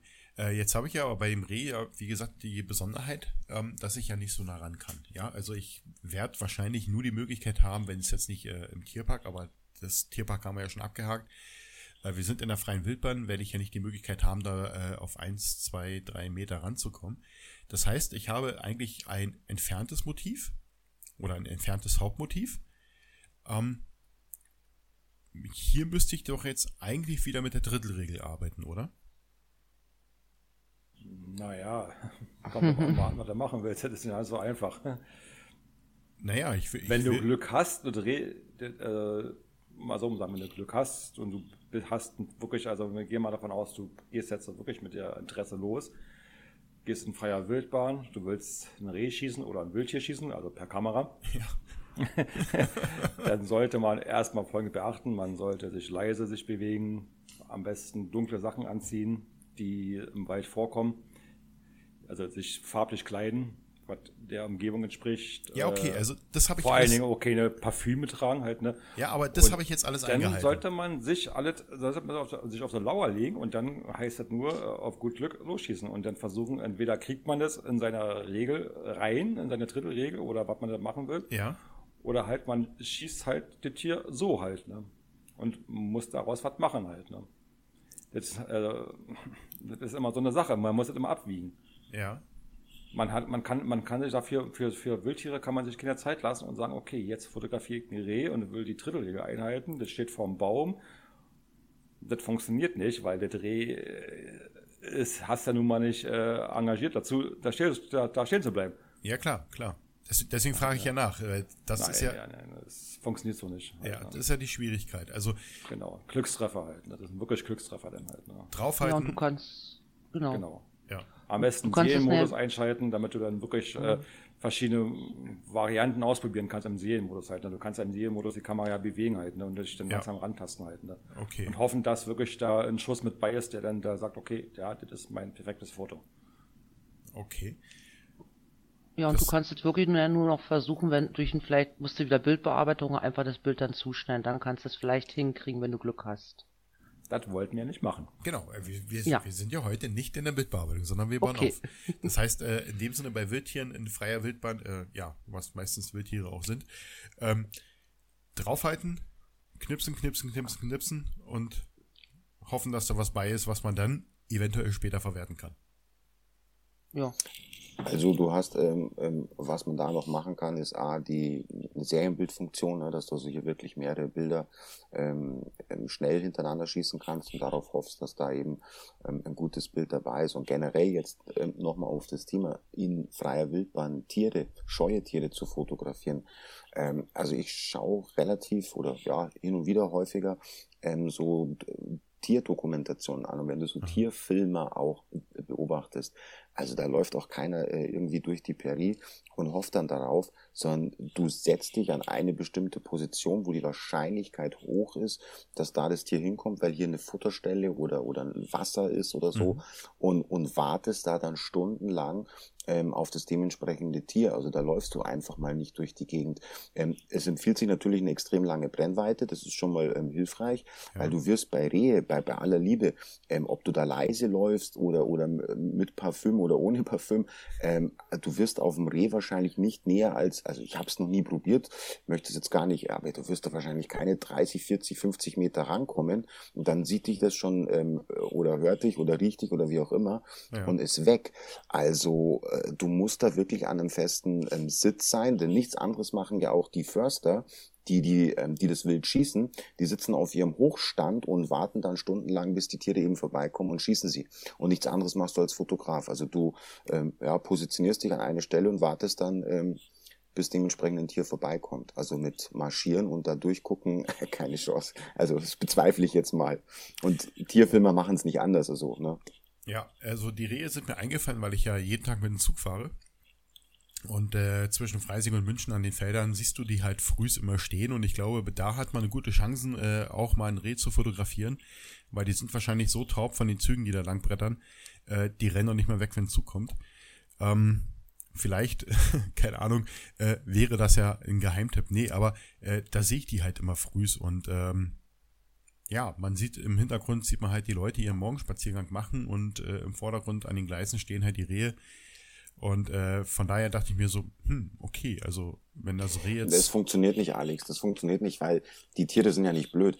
Und ähm, immer wieder, äh, nee, immer, äh, nee, aber mal ernsthaft, immer wiederkehrende ähm, Sachen wie ein vorbeifahrender Zug, das wird für die Tiere nicht als Gefahr mehr wahrgenommen. Wenn du denkst aber jetzt, das Tier wäre jetzt durch den lärmenden Zug, der vorbeifahrt, abgelenkt und kannst dich dann von hinten rampirschen, dann wird das Reh dich sehr wohl erkennen und wird auch weglaufen. Also das funktioniert, weil in dem Moment das für das Tier ein, ein nicht alltäglicher Vorgang ist, ein Tier versucht sich eine Person zu nähern und es würde das wieder als Gefahr wahrnehmen.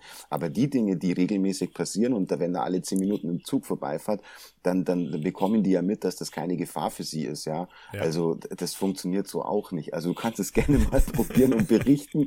Ich glaube nicht, dass das so funktionieren würde. Das war auch mehr oder weniger als Gag gemeint. okay. äh, weil es ist halt immer faszinierend, wenn die Viecher da rumstehen. Okay, ähm, äh, gehen wir mal zu Tieren, die durchaus auch stehen bleiben, ähm, wenn man sich nähert, weil sie nämlich einen kennen. Und zwar Haustiere. Und äh, da ist jetzt äh, mal so die Rede von Hund, Katze, Meerschweinchen, Kanarienvogel, was auch immer. Ähm, jetzt äh, habe ich halt das Bedürfnis, äh, die abzudichten. Ähm, worauf muss ich denn da achten? Wie baue ich meinen Hund, meine Katze, mein Meerschwein in einem Bild auf? Andreas. Fange ich mal an, genau. Ähm, wie es die Gabi vor uns auch schon gesagt hatte, ist, ähm, dass man auch bei äh, den Tieren sind die Augen auch immer das aussagekräftigste, dass man hier guckt, dass man in etwa irgendwo die im, im oberen Drittel hat oder so, oder dass man es irgendwie spannend in Szene setzt, ähm, auf Augenhöhe, wenn es irgendwie möglich geht, mhm. ähm, ähm, zu fotografieren. Und, und ja, gut, es gibt mit Sicherheit Hilfsmittel, sei es jetzt bei Katzen oder bei Hunden mit, mit Spielzeug, wo man sie irgendwie zu einer, zu einer Aktion animieren kann. Also es kommt immer darauf an, ob man es jetzt still fotografiert oder ähm, dynamisches Bild haben möchte. Also dass sie jetzt bei irgendeiner Aktion sind ähm, und da irgendwie so spannende Sachen. Ja. ja von dem her. Ja. Okay. Ähm, Mike? Mike ist gerade nicht da. Gabi? Doch, ich bin da. Doch, du bist da. Mike ist doch da. ja, was war jetzt gewesen? ähm, Hund, Katze, Meerschweinchen. Ja, da kann ich äh, kaum mal erzählt drüber, weil ich habe weder Hund noch Katze noch Meerschweinchen. Dann kauf dir. ja, ist gerade ausverkauft. Nein, ah, kann ich wirklich nicht drüber erzählen halt. Ne? Okay. Ähm, also, im Endeffekt äh, zu handhaben wie ein Porträt, ne? Wenn ich jetzt. Ja, drunter. Hm? Im, im, Im Prinzip ja. Okay. Okay. Dann, wir bleiben in der Natur und ähm, kommen jetzt, äh, glaube ich, zu Gabis Thema. Und zwar geht es jetzt äh, um die Blumen und um die Bienchen. Ähm, ja, fangen wir mal gleich mit äh, Beispiel 1 ein. Bunte Blumen. Ich habe, äh, nee, ich habe nicht, sondern ich laufe durch die Stadt, äh, keine Ahnung, schönes Beet zum Beispiel. Ja, ähm, Gerade im Frühling geht es jetzt wieder los, dass die Städte äh, jetzt alles wieder bepflanzen und in Regensburg zum Beispiel am Hauptbahnhof äh, wird abwechselnd entweder das Regensburger Stadtwappen gepflanzt oder ein riesen Smiley. Ähm, wie würde ich jetzt daran gehen? Ähm, da ist ja auch immer ein bisschen Infrastruktur meistens drumherum. Was mache ich da? Also ich mache zum Beispiel äh, nicht, dass ich ganze Beete fotografiere.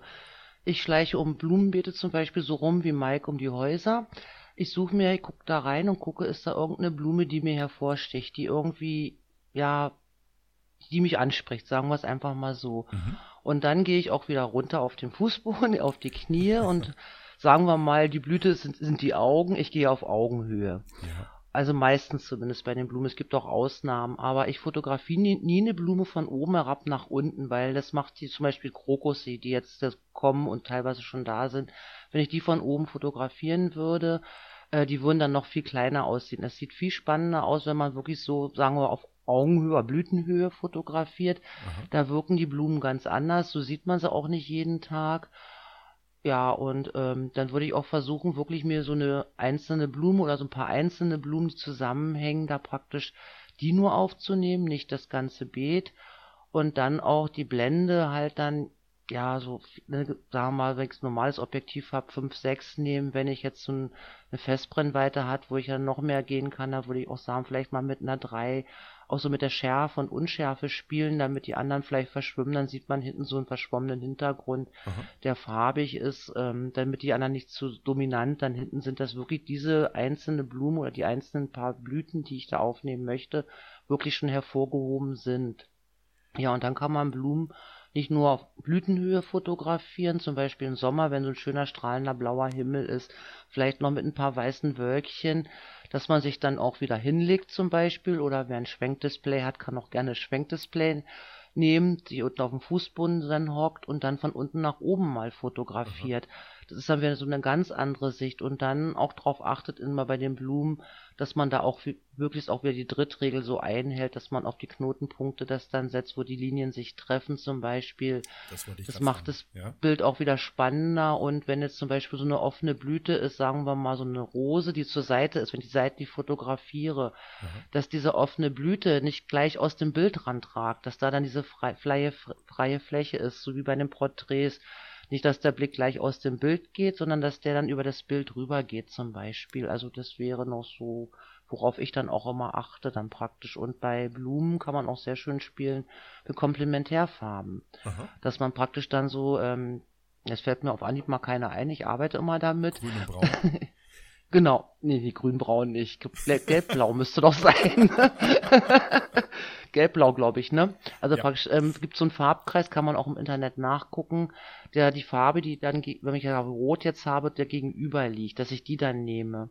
Okay. Und praktisch, und wenn, das macht ein Bild auch wieder ein bisschen spannender. Also wenn es da vorhanden ist, kann man es gerne mit einbauen. Wenn halt nicht, dann halt nicht. Ähm, dann geht's halt nicht anders. Aber ich gucke immer, dass ich möglichst eine Blüte nehme und diese eine Blüte da wirklich so in Szene setze und wenn das Licht noch rauffällt, macht es noch ein bisschen spannender. Mhm. Ähm, also es gibt auch ein Tutorial dazu. Ich habe auch Tutorials dazu Blumenfotografie bei uns in der Gruppe da drin. Ah, perfekt. Werden wir, glaube ich, in den mhm. äh, Kommentaren vielleicht, wenn wir dran denken, alles nochmal nach äh, verlinken, ähm, dass ihr das auch findet, beziehungsweise ihr könnt ja auch bei uns in den Tutorials äh, einfach nachsuchen. Ähm, jetzt habe ich noch eine Frage. Es gibt ja äh, nicht, nicht jede Pflanze macht ja ihre Blüte nach oben auf, sondern manche halt auch zur Seite. Und jetzt denke ich gerade so an die Porträtfotografie. Wenn ich jetzt so ein Blümchen vor mir habe, wo eine wunderschöne Blüte ist, die eben aber nicht nach oben aufgeht, sondern den Kelch zur Seite äh, schiebt, nimm mal eine Sonnenblume, ja. Die, die guckt ja nicht nach oben, die guckt ja irgendwie in irgendeine Richtung. Ähm, würdest du jetzt äh, auch wie in der Porträtfotografie das so handhaben, dass die in Anführungszeichen Blickrichtung der Sonnenblume ins Bild hineingeht? Ja. Ja, also auch da mhm. wieder diese, dieser Effekt, da wo die Augen sich hinbewegen, der Kopf sich hindreht, beziehungsweise der, äh, die genau. Blüte hinzeigt, da, okay. Das geht der Blick ja auch gleich wieder aus dem Bild raus und dann ist der Blick draußen. Ah, verstehe. Okay, ähm, machen wir weiter bei den Blumen und bei den Bienen kommen wir jetzt mal, das ist so fast, schneidet sich fast so ein bisschen mit Landschaft, aber ich werde es trotzdem nochmal ansprechen. Ähm, Beispiel 2, ich habe einfach eine, eine Landschaft, große Felder. Ja, geht ja bald wieder los, dass alles bepflanzt wird. Ich denke jetzt mal so an den äh, Rapsfeld. Ja, äh, die sind ja nicht gerade klein und ähm, schön gelb. wie würde ich jetzt daran gehen, um, um das äh, ordentlich in Szene zu setzen oder ein Sonnenblumenfeld. Also zumindest großflächige, äh, großflächige Flächen, naja, egal, äh, mit gleichem Bewuchs. Wie würdest du an sowas rangehen? Gabi? Ach so, ich dachte, das ist ein anderer. Also ja, ich bin ja eigentlich mehr so ein Spezialist. Ich würde mir wahrscheinlich so eine einzelne Pflanze da raussuchen und die dann praktisch so auch von so ein bisschen weiter unten fotografieren oder vielleicht Blütenhöhe wieder, dass die eine da praktisch scharf drinne ist und der andere so ein bisschen verschwimmt, dass man aber das ganze weite Feld sieht und Aha. manchmal ist es ja nun wirklich so, man kann ja auch ein bisschen tricksen, in Anführungsstriche. Man hat da drei, drei, vier, fünf Sonnenblumen verteilt, so ein bisschen hintereinander stehen. Wenn man tiefer runter geht, kann man so eine optische Täuschung erzielen, als wenn da ganz viele gewesen wäre, wenn man so einen richtigen Blickwinkel hat. Also es kann schon so täuschen. Also wenn ich jetzt aber wirklich die Landschaft zeigen möchte, so ein riesenweites Feld, dann würde ich das wie eine Landschaftsaufnahme machen, praktisch dann auch darauf achten, dass der Horizont nicht mittig ist, dann würde ich mehr Spielraum den, sagen wir mal, so ein Mohnblumenfeld, Sonnenblumenfeld geben mhm. und hinten vielleicht Berge oder was da ist oder Bäume oder ja, was da hinten so rumsteht praktisch. Okay. Äh, was sich halt anbietet ja. bei so ähm, ja, kleinen Tieren, Bienen und so weiter und so Blumen, ist halt auch die Makrofotografie. Ne? Ja, auf alle Fälle. Die macht es ja dann noch ein bisschen interessanter. Aber ja. die ist auch wieder eine andere Art von Fotografie. Also man muss ganz andere Sachen äh, beachten. Mit den ISO muss man zum Beispiel sehr häufig hochgehen und ja, mit dem Blenden, da sind auch ganz andere Werte einzustellen. Wenn ich zum Beispiel mit dem Teleobjektiv was 5.6 fotografiere, dann mein Makro nehme, kann ich nicht äh, mit der Blende 5, 6 fotografieren, dann ist sehr viel unscharf, weil das, was ich aufnehme, ob das eine Blume ist oder die Biene, sind dann sehr formatfüllend im Bild. Aha. Die sind ja dann riesig groß im Verhältnis zum anderen Objektiven. Und dann kann ich keine 5-6er Blende nehmen, dann muss ich halt ähm, eine 8er, eine 11er oder teilweise noch höher eine Blende nehmen. Kommt immer darauf an, wie groß mein Motiv ist. Umso mehr Probleme kriegt man auch wieder mit dem Licht dann nachher. Ja, und aber die Aufnahmen, ja, man, Belichtungszeit gibt es dann auch immer Probleme, Aha. weil es dann leichter auch verwackelt. Also da ist manchmal auch noch ein Stativ dann, wenn man mit Makros arbeitet, Makroobjektiven auch vonnöten, weil wir haben nicht immer ideale Lichtverhältnisse und wenn schlechtes Licht ist, lässt man es lieber zu Hause, es bringt nichts. Okay. Ähm, Beispiel 3, Natur, weil jetzt äh, kommt das Kleinviechzeug ran. Bienchen, Schmetterlinge und äh, andere keine Ahnung, Ameisen, Würmer, was auch immer. Ähm, die sind wahrscheinlich zu handhaben wie ein Reh. Gut, die fliegen jetzt nicht gleich weg, wenn sie mich hören, aber die bleiben jetzt aber auch nicht unbedingt sitzen und warten, bis ich fertig bin. Ähm, habt ihr da eventuell Tipps? Also Makro, klar, würde sich anbieten, aber äh, wie, würde, wie würdet ihr die in Szene setzen, wenn ihr keine Ahnung, durchs Feld läuft, äh, lauft und äh, seht da ein Bienchen auf dem Blümchen. Wie würdet ihr daran gehen? Ja, auch wieder nach der Drittelregel, dass du sie irgendwie auf dem Kreuzungspunkt links oder rechts im Bild hast, irgendwie, dass halt das ein bisschen harmonisch und, und ja, aussieht einfach. Also, wenn es die Zeit hergibt oder je nachdem, was es für ein Tier ist oder wie schnell mhm. es ist, ähm, Schmetterling auch immer ein bisschen schwierig, aber ja, eigentlich ähnlich, ne? Oder Gabi, du bist da mehr? Also bei Insekten, da hat man also schon ein bisschen mehr eine Chance, die zu erwischen dann, wenn die gerade am ähm, Essen sind praktisch, wenn die an der Blüte dranhängen, ja. dann sind sie ja doch ähm, mitunter ein bisschen ruhiger. Es gibt auch Insekten, die sind sehr hektisch, da muss man halt sehr schnell dann sein mit den Fingern, mit dem Auslösen, am besten dann auch wieder eine Serienbildaufnahme machen mit Verfolgermodus. Also im Flug eine Insekt zu erwischen ist sehr, sehr schwer, man gehört viel Glück dazu, aber wenn die jetzt wirklich an so einer Blüte dran sind und da den Nektar naschen, dann hat man schon eine reelle Chance, da äh, praktisch die zu fotografieren und man kann auch relativ nah ran. So sind meine Erfahrungen. Jetzt bei Bienen zum Beispiel, Schmetterlingen sind ein bisschen ängstlicher, aber man kommt auch schon, wenn man da vorsichtig vorgeht, da ganz gut ran und kann die dann gut aufnehmen. Ah, okay. Wunderbar. Dann äh, habt ihr noch was hinzuzufügen bei den äh, Blümchen und Bienchen? Ich nicht. Du nicht? Ich auch nicht. Mike auch nicht. Ich auch nicht. Und, äh, und bei Insekten vielleicht noch den Tipp, ja. auch Graszüpfern oder so früh morgens gehen. Äh, Wenn es morgens noch kalt und frisch ist, setze dann, ähm, dass man da früh morgens geht, da sind die noch nicht so beweglich und so agil in der Mittagssonne. Auch bei Schmetterlingen, da fliegen die wie wild hin und her. Ja. Dass man da wirklich geht, wenn es ein bisschen kühler ist, morgens. Also ich glaube, morgens ist eigentlich der beste Zeitpunkt. Abends geht vielleicht auch noch, aber so früh morgens, wenn man weiß, wo die sind und wo man die findet, man muss man wirklich dann sehr gut suchen. Man sieht sie dann sehr auch sehr schlecht, weil sie halt nicht rumfliegen, so man hinterherlaufen könnte. Also dass man da dann praktisch so geht, wenn es noch ein bisschen kühl ist, wenn noch Tautropfen hängen, dann sind sie halt noch nicht so beweglich und können noch gar nicht fliegen dann. Dann sind sie nämlich so wie ich, früh ist noch ein bisschen steif. genau. Okay, dann äh, machen wir weiter. Und jetzt, ähm, ja, kommen wir zu einem Thema. Panoramen und äh, Panoramen sind ja meistens äh, Gebilde aus mehreren Fotos. Das heißt, ich muss ja hier in der in der Komposition meines Bildes mir eigentlich schon das Endresultat vorstellen. Ja, also wenn ich ein normales äh, Foto mache von egal was, was, was wir jetzt äh, gerade im Vorfeld besprochen haben, habe ich ja jetzt bis jetzt immer nur ein Bild komponiert. Das heißt, ich äh, schaue, wie bringe ich das alles in, in Stimmung, äh, gehe ich in die Knie oder bleibe ich äh, stehen, wie auch immer, und mache ein Bild und habe dann, wenn alles gut läuft, ein gutes Resultat. Bei einem Panorama habe ich ja ähm, jetzt äh, die Herausforderung, dass ich ja mehrere Bilder brauche. Und äh, auch da will ich euch jetzt mal so ein paar Beispiele geben. Ähm, da werde ich jetzt gar nicht so groß erzählen, sondern äh, ich habe mir da so drei Sachen äh, rausgesucht. Das äh, erste Punkt wäre zum Beispiel so ein Landschaftspanorama. Ähm, wie, also wie gehe ich ran? Wie baue ich das auf? Dass ich viele Fotos brauche, ja, und dass ich die äh, nachher irgendwie alle zusammenführen muss, auch ja. Das äh, setzen wir jetzt mal voraus. Aber wie würdet ihr so ein Panorama spannend gestalten?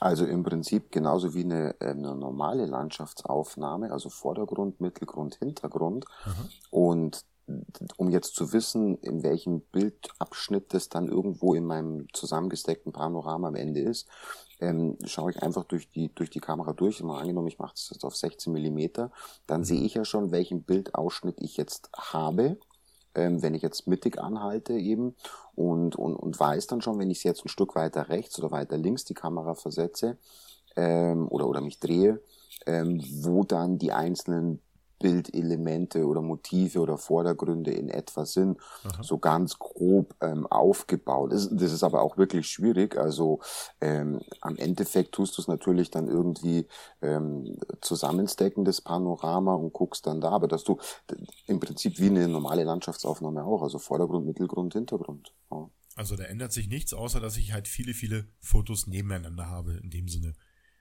Ja, richtig. Und du, du entscheidest dann tatsächlich auch oftmals, ähm, so ist es zumindest bei mir, wo ich dann in der, in der Bildbearbeitung sehe, okay, äh, das rechts war jetzt irgendwie zu viel, das ist nicht mehr so spannend, irgendwas passiert da nicht mehr.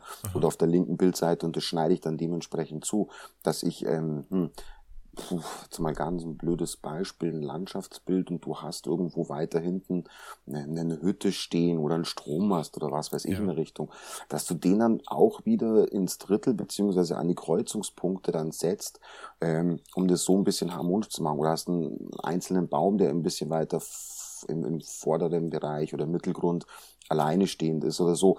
Ähm, ja, aber im Prinzip gehst du genauso vor wie beim normalen Landschaftsbild. Okay, dann denke ich, dass es äh, bei dem Beispiel 2 Städtepanorama wahrscheinlich nicht anders ist, ne? Ja, ähnlich, aber das kommt immer drauf an. Also ähnlich, also wo, wobei ein Städtepanorama machst du in dem Sinne ja hm, auch nicht wirklich. Du machst es ja dann, wenn vielleicht bei einer Architektur, weil ähm, du nicht genügend Platz hast auf, auf, deiner, auf deinem Bild, um das Gebäude ganz drauf zu kriegen.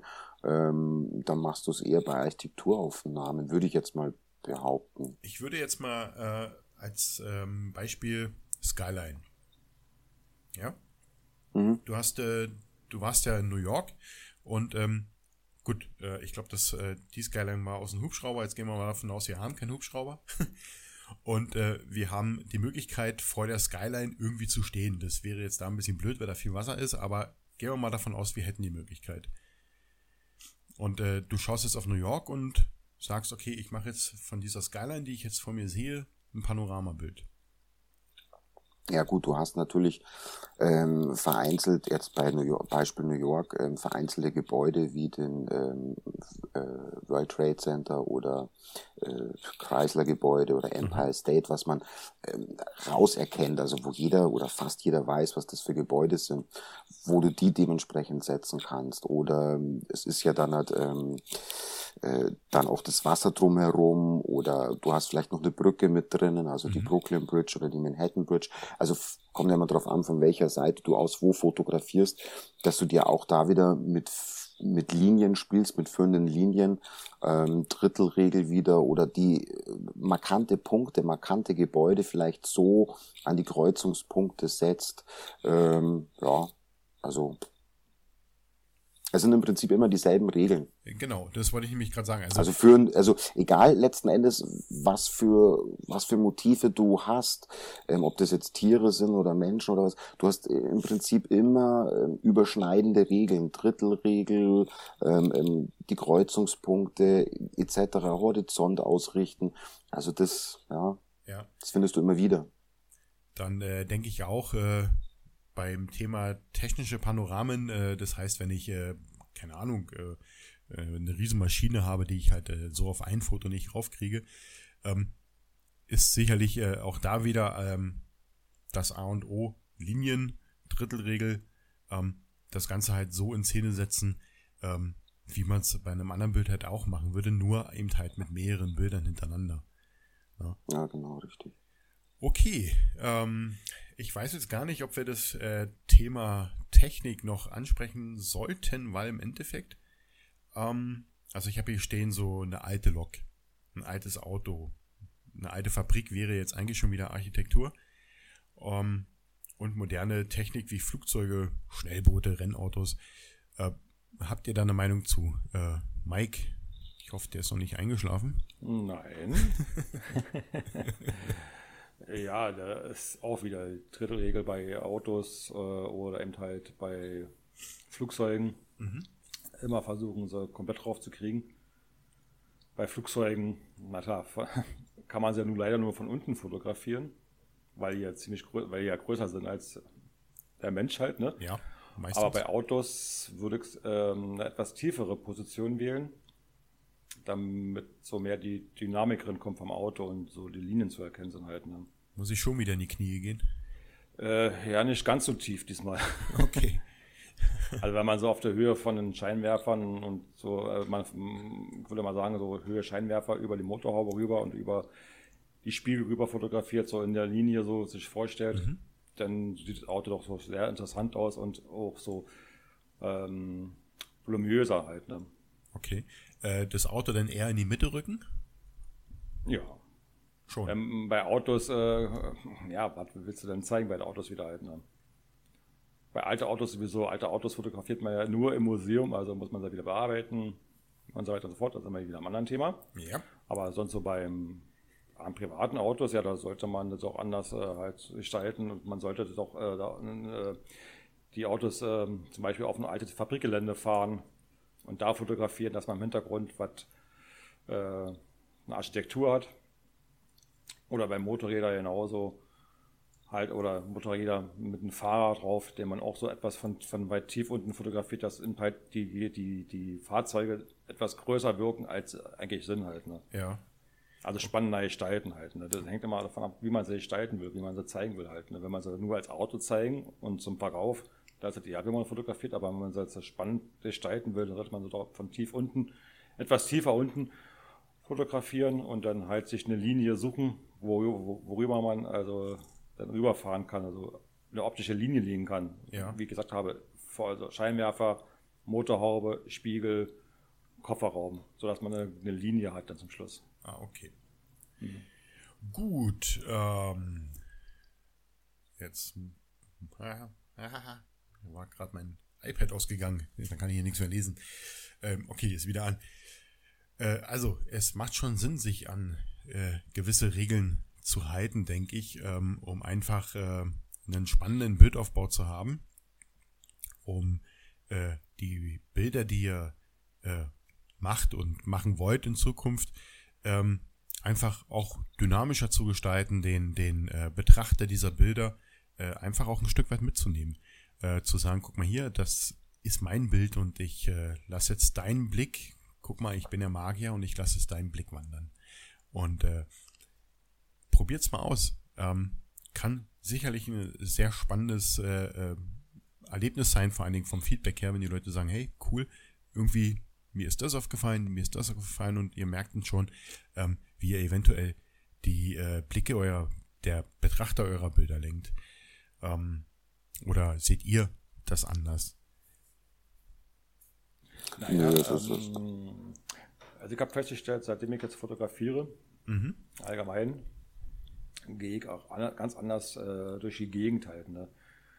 Ich schaue mich mir öfters um und äh, achte so auf, auch so von der Natur her, weil die Natur oder die Umgebung gibt schon ein, einiges schon vor an Linien halt. Ne? Ja. Und Bilderschnitte halt. Ne? Und wenn man dafür langsam ein Auge entwickelt oder den Blick dazu entwickelt, dann geht das nachher letztendlich eins zu eins auch in der Fotografie überall. Ne? Ja. Das ist meine Erfahrung halt. Ne? Ah, okay. Andreas? Ähm, ja, es ging jetzt um die Regeln einhalten, klar. Also genau. grundsätzlich ja, aber es gibt immer mal Motive oder so oder Situationen, wo es eben nicht geht oder wo man dann auch die Regeln bewusst ähm, bricht. Und am Ende muss ja das Bild ähm, einfach gut aussehen. Ob jetzt da eine Regel eingehalten ist, oftmals so bei der Architektur, wo du stürzende Linien hast, manchmal sind sie ganz bewusst drinnen, ähm, um einfach eine Dynamik im, im Bild auch zu erzeugen. Also man kann Regeln durchaus auch brechen.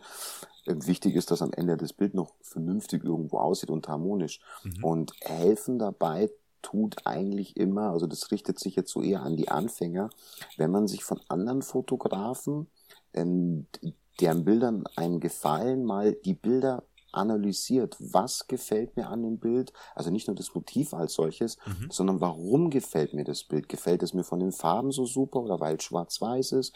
Oder sind die Farben harmonisch? Was wirkt auf mich so harmonisch? Was, was spricht mich an diesem Bild an?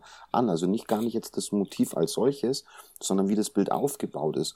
Und das kann man dann eben so für sich ein bisschen ummünzen und dann selbst, wenn man fotografiert, sich dann auch so ein bisschen, ah, okay, das war so und so. Mhm. Ja, und dann an die Sachen dementsprechend rangehen und dann vielleicht versuchen, selber irgendwie spannende ähm, Perspektiven zu finden, ja, wie der Mike schon sagt, und er liegt oftmals auf der Erde und, und versucht hier einfach einen anderen Blickwinkel, nicht so der Otto Normale, der einfach nur ähm, ja, im Stehen fotografiert, so das hast du schon tausendmal gesehen. Ja, das stimmt auch wieder, ja. Viele ja. heben ja auch einfach nur hoch und drücken ab, ne? Genau, ja. Ja. Okay, ähm, jetzt haben wir ganz viel drüber gesprochen, was wir einhalten können und ähm, eventuell auch sollten manchmal. Ähm, gut, bis auf mein weißes äh, Blatt Papier, was wir heute am Anfang der Sendung alle fleißig bemalt haben. Das ist übrigens eure Hausaufgabe. Wir wollen bis morgen alle ein Foto von. Nein, wollen wir nicht. Äh, aber welche Hilfsmittel habe ich denn als, äh, ich sag's jetzt mal so, der als, als der Fotograf, in Anführungszeichen, der das jetzt noch nicht so gelebt hat äh, mit dem Bildaufbau. Äh, was kann ich denn als Hilfsmittel benutzen? Ich habe jetzt meine Kamera in der Hand und ähm, so, jetzt stehe ich da, stehe ich draußen in der Wildnis und äh, jetzt denke ich mir so, ah, ich habe doch hier die Folge 3 gehört und da haben die doch gesagt, Drittelregel. Äh, und dann gucke ich meine Kamera an und sage mir so, hilf mir mal, äh, was kann denn die Kamera? Wie, wie kann sie mir helfen? Also es gibt bei vielen oder bei fast allen oder ich sage jetzt mal vielen Kameras ähm, im, Menü die Einstellungen, wo du dir so eine so eine Drittel, so eine Gitter ähm, oder verschiedene Gitter auch einblenden lassen kannst, um, mhm. um dir die als Hilfslinien quasi zu nutzen. Wo sind die Kreuzungspunkte, wo sind die Diagonalen? Also wie gesagt, das ist immer ein bisschen modellabhängig ähm, oder auch einen künstlichen Horizont, ähm, um das Bild eben gerade auszurichten. Das sind so die Hilfsmittel, die in der Kamera ähm, im Prinzip schon, schon mit dabei sind. Und wenn du von Stativ aus fotografierst, haben ja auch viele Stative eine eingebaute Wasserwaage, wo du zumindest schon mal das Bild gerade ausrichten kannst. Aha. Ja, das sind so die Hilfsmittel, die man jetzt mal, was die Kamera irgendwo so mitbringt. Okay. Ähm, das ist im Endeffekt ja eigentlich mein Hilfsmittel, ja. Ja, das mhm. habe ich ja, das habe ich ja eh dabei. Ähm, ich habe eine, eine etwas ältere Nikon. Da habe ich diese äh, Aufteilung im Sucher direkt drinne. Ähm, ich habe auch vor kurzem, weil ich mich natürlich auf diese Sendung vorbereitet habe, ha, ich bin voll der Streber hier, ähm, ein bisschen was gelesen und es gibt für noch ältere Kameras, ähm, die für alle die, die äh, vielleicht analog fotografieren wollen, kann ja auch sein, dass Leute sagen, nee, ich will eigentlich nur analog fotografieren, ähm, gibt es tatsächlich Schablonen, die man vor den Sucher hängen kann. Und äh, dann, wenn man dann durchschaut, hat man schlicht und einfach diese zwei waagerechten, zwei senkrechten Linien. Ähm, okay. Wie gut die sind, weiß ich nicht, ähm, aber ich denke, könnte als Hilfsmittel durchaus funktionieren. Ja? Ähm, Gabi und Mike, äh, habt ihr noch Hilfsmittel? Ja, man kann ja die Natur selber auch nehmen. Zum Beispiel, wenn man jetzt also diese Möglichkeiten an der Kamera nicht hat, dass man dann guckt, ähm, oben so ein Hausdach wird ja wohl in der Regel gerade sein oder eine Hauskante, mhm. dass man da guckt, dass das so, wenn man es auch so ähm, nicht direkt jetzt an der Seite hat, aber dass man dann guckt, ob das irgendwie parallel jetzt ist zum Ende der Kamera, also zum Ende vom Blickfeld praktisch mhm. von der Kamera, wenn man durch den Sucher guckt oder durch auf das Display rauf guckt. Da kann man sich so eine Hauskante nehmen, vielleicht auch wenn ein Baum gerade gewachsen ist, dass man sich danach so ein bisschen richtet. Steht der jetzt gerade zum Ende des Suchers praktisch oder so. Und Wasserwaage, wenn man keine in der Kamera hat, gibt auch welche, die kann man oben rauf machen. Ich glaube, die machen dann eigentlich auch mehr Sinn, wenn man um ein Stativ dann halt arbeitet. Ja. Mike? Ich, ich selber benutze keine Hilfsmittel, also nur die von der Kamera selber. Also du hast äh, extern in dem Sinne nichts mehr, sondern nee. du äh, nimmst die Einstellung oder die entsprechenden Hilfsmittel, die die Kamera dir bietet. Genau. Ja, okay. Dann haben wir äh, ja die Form der Hilfsmittel ja in dem Sinne, ich denke, schon fast ausführlich erklärt, weil mehr bringt ja eigentlich auch nichts. Ne? Ähm, ich kann mir jetzt nicht das weiße Blatt vor die Linse halten, weil dann habe ich kein Motiv mehr.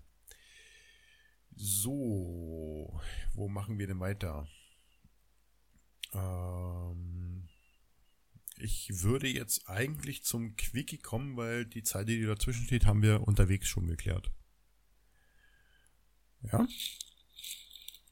Ja. Okay, dann äh, haben wir nach der, äh, nach der Veröffentlichung der letzten Folge ähm, sehr viel Feedback von euch bekommen. Vielen, vielen Dank dafür nochmal. Und ähm, wir haben auch eine Frage gestellt bekommen, und zwar von der Petra.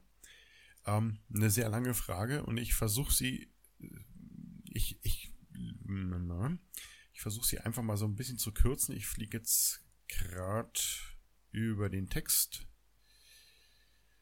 Ähm, okay. Ähm, es geht im Endeffekt um die Bildbearbeitung und jetzt machen wir den kurzen Jump in die Bildbearbeitung und den Programmen drumherum. Ähm, eure sind immer super cool und perfekt, dass man sich als Laie natürlich immer fragt, was brauche ich und was brauche ich nicht. Von Lightroom und Co. wollte ich mich fernhalten, denn ich fotografiere zu wenig und noch zu unprofessionell, dass ich den monatlichen Preis ausgeben möchte. Jetzt könnte man ja anführen, dass, wenn ich irgendwann mal coole Bilder habe, ich die ja dann mit Lightroom und oder Photoshop bearbeiten könnte. Soweit, so gut. Aber es geht um jetzt. Ich benutze Capture One Pro, noch nicht die neue Version, als Konverter und Bildbearbeitungsprogramm. Damit geht ja schon einiges und eigentlich habe ich äh, von noch mehr noch keine und viel Ahnung. Ah, okay.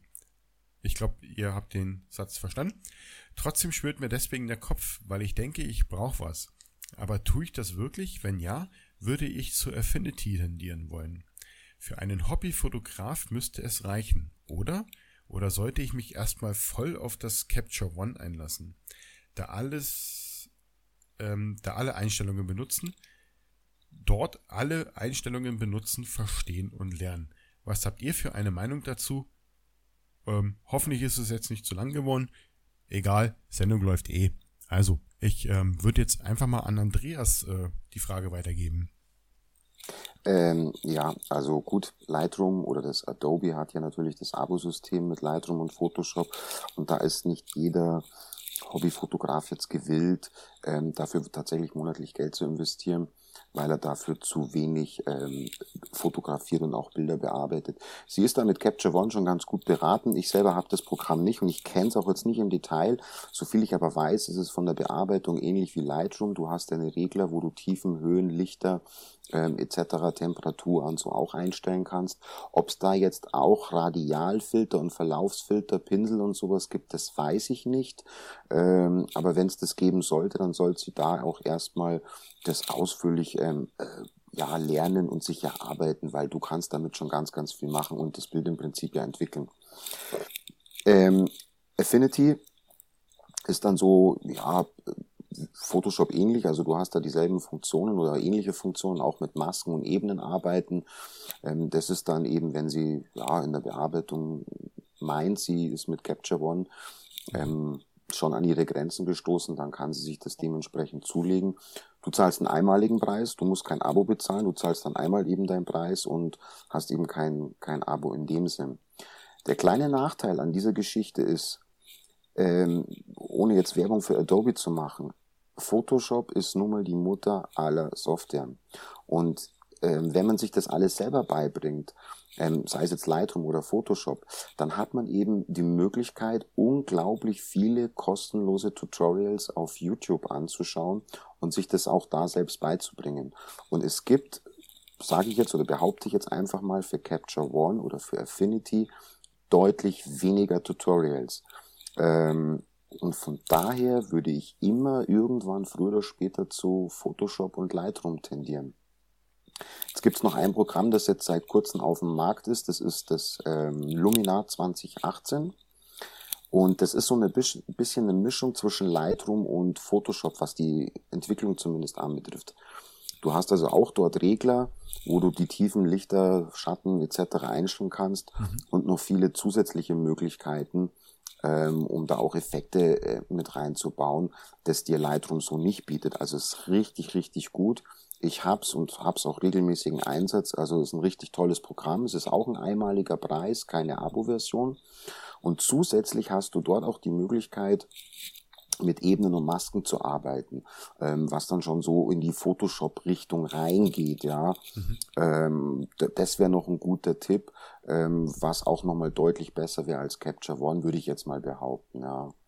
Aber das muss an, am Ende muss das jeder für sich entscheiden, ob er, äh, wie viel Bilder er bearbeiten will und ob sich das Abo dann eben lohnt. Als Zusatz könnte ich noch sagen, äh, es gibt ja auch noch von Adobe das Photoshop Elements ist der kleine Bruder von Adobe Photoshop und das hat die gleichen, fast gleichen Funktionen drin wie Photoshop, halt bloß in einer abgespeckten Version. Nicht so umfangreich, äh, wie das man jetzt von Photoshop kennt. Halt. Das wäre eine. Alternative noch halt. Ne? Ja, da muss ich aber. Mit, da kann man auch mit Ebenen arbeiten, Ebenen Masken ist so aufgebaut wie äh, Photoshop Elements, äh, wie Photoshop, ähm, äh, Adobe Photoshop CC. Sorry, jetzt habe ich's. Und äh, funktioniert genauso halt. Ne? Mit Freistellen, man hat gleich einen Freisteller drin, nicht die umfangreichen Freisteller, wie man kennt, man hat den Fahrtwerkzeug drin, man hat äh, Gradationskurven drin, man hat äh, die äh, Tonwertkorrektur drin, man kann Masken bearbeiten, Masken weichzeichnen, also wie man das so von Photoshop kennt halt. Ne? Ja. Da muss ich mal kurz eingreifen. Äh, Mike, gibt es das Photoshop Elements denn überhaupt noch zum Kaufen? Ja, es wird immer weiterentwickelt. Okay. Okay. Ähm, ich, weiß jetzt, ähm, ich weiß jetzt nicht, welche Version jetzt draußen ist. Okay. Der Nachteil ist bei Photoshop Elements ist nur, ähm, das hat Gabi zum Beispiel gehabt, ähm, dass äh, sie hat ja vorher die EOS 700 gehabt und sie hatte Photoshop Elements 9, glaube ich. 11 war es, glaube ich, 11. Oder 11. Und sie hat sich eine 70D gekauft. Äh, der Nachteil war drin gewesen, dass im Teil des Camera Raw die EOS 70D nicht erkannt hatte, weil das Modul nicht geupdatet wird. Also das heißt, wenn man sich eine neue Kamera kauft, entweder hat man Glück, dass äh, das Element jetzt erkennt, wenn nicht, muss man halt sich ein neues Element kaufen. Das wird bei der anderen Aber was heißt nicht erkennt? Sein. Das RAW-Format nicht erkennt, oder wie? Genau, genau. das RAW-Format nicht erkennt, genau. Aber das gilt ja dann für alle äh, äh, äh Nikons oder, oder Canon oder was auch immer. Also das, das Programm nicht, war wie, eigentlich wie, zu wie, alt. Weiß ich nicht, wie Photoshop das. Äh, Weil die Endungen, die, die Endungen sind ja immer dieselben der Hersteller. Genau, das hängt ja mit dem, mit dem äh, Kameratyp drin. Also, weil deswegen kriegen wir ja immer, die, okay. die Abo-Varianten kriegen ja immer diese neuen Updates von Camera Raw. Ja, ja, stimmt. Grund, Grund, Grundgesetz sind da, da sind da keine großen Neuerungen drin, sondern da sind da eigentlich nur die neuen Kameratypen und die neuen Objektive immer drin. Ja, nicht immer. Also es gibt schon auch immer wieder ja, mal Neuerungen. Größtenteils ist es aber so halt, ne, diese, dieses ja, Update. Ja, schon richtig. Halt, ne. Äh, also ich also ganz ehrlich, also bei, ist bei Elements halt halt nicht so halt, ne? Also meine wirklich meine persönliche Meinung ist ähm, Elements. Ich habe es auch gehabt, ich habe es immer noch Premiere Elements 13. Ich habe gerade mal nachgeschaut, ähm, weil ich mit dem am Anfang auch gearbeitet habe, weil ich ganz am Anfang auch nicht bereit war irgendwie fürs Abo zu bezahlen ähm, und habe mir das dann da gekauft. Und der Umstieg dann vom Elements auf Photoshop, der ist so elementar in meinen Augen, weil in Photoshop die, die Werkzeuge ganz anders, an, also allein die Anordnung, ähm, ähm, also komplett anders ist. Und es war wieder wie ein Erlernen eines komplett neuen Programmes. Also es ist nicht nur mal eine Erweiterung. Also Elements würde ich gar nicht mehr empfehlen. Also wenn dann gleich Photoshop uns dann gleich das große richtige Programm lernen, denn der Fehler. Also ich kann jetzt nur von mir, ich habe fünf, sechs, sieben, weiß nicht, acht Programme ausprobiert und die Zeit hätte ich mir sparen können, wenn irgendeiner mal von Anfang an mir gesagt hätte, Junge, mach mit Photoshop und Lightroom und alles ist gut. Also und, und den Fehler sollte man nicht wieder machen, mit, mit, mit ja, okay. Elements erst anfangen. Ja. Also ja, dann lieber bei Capture One bleiben und gut ist es. allen halt, ne?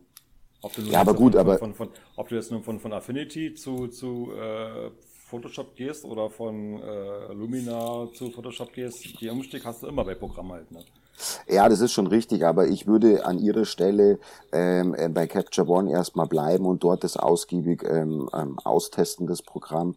Und, und, und dann, wenn sie mal so weit ist und sagt sich, ich kann da nicht mehr mehr rausholen aus dem Programm oder ich fotografiere jetzt mehr und besser, äh, dann würde ich ihr auch wirklich sagen, dann steig um auf Photoshop und Lightroom. Ist meine persönliche. Wie gesagt, letztendlich muss es doch jeder selber wissen. Ja, klar. Das ist richtig, aber ich würde jetzt, also Elements würde ich auf gar keinen, also das würde ich gar nicht mehr empfehlen. Naja. Ich okay. habe auch mit, mit Elements gearbeitet und kam damit sehr gut klar. Der Umstieg war für mich ganz einfach gewesen. Ja. ja. Äh, Im Endeffekt äh, musst du es selber entscheiden, ist, ist, ist schon klar. Man kann es ja eventuell mal anschauen und äh, dann entscheiden. Aber wir sind ja ein Service-Podcast.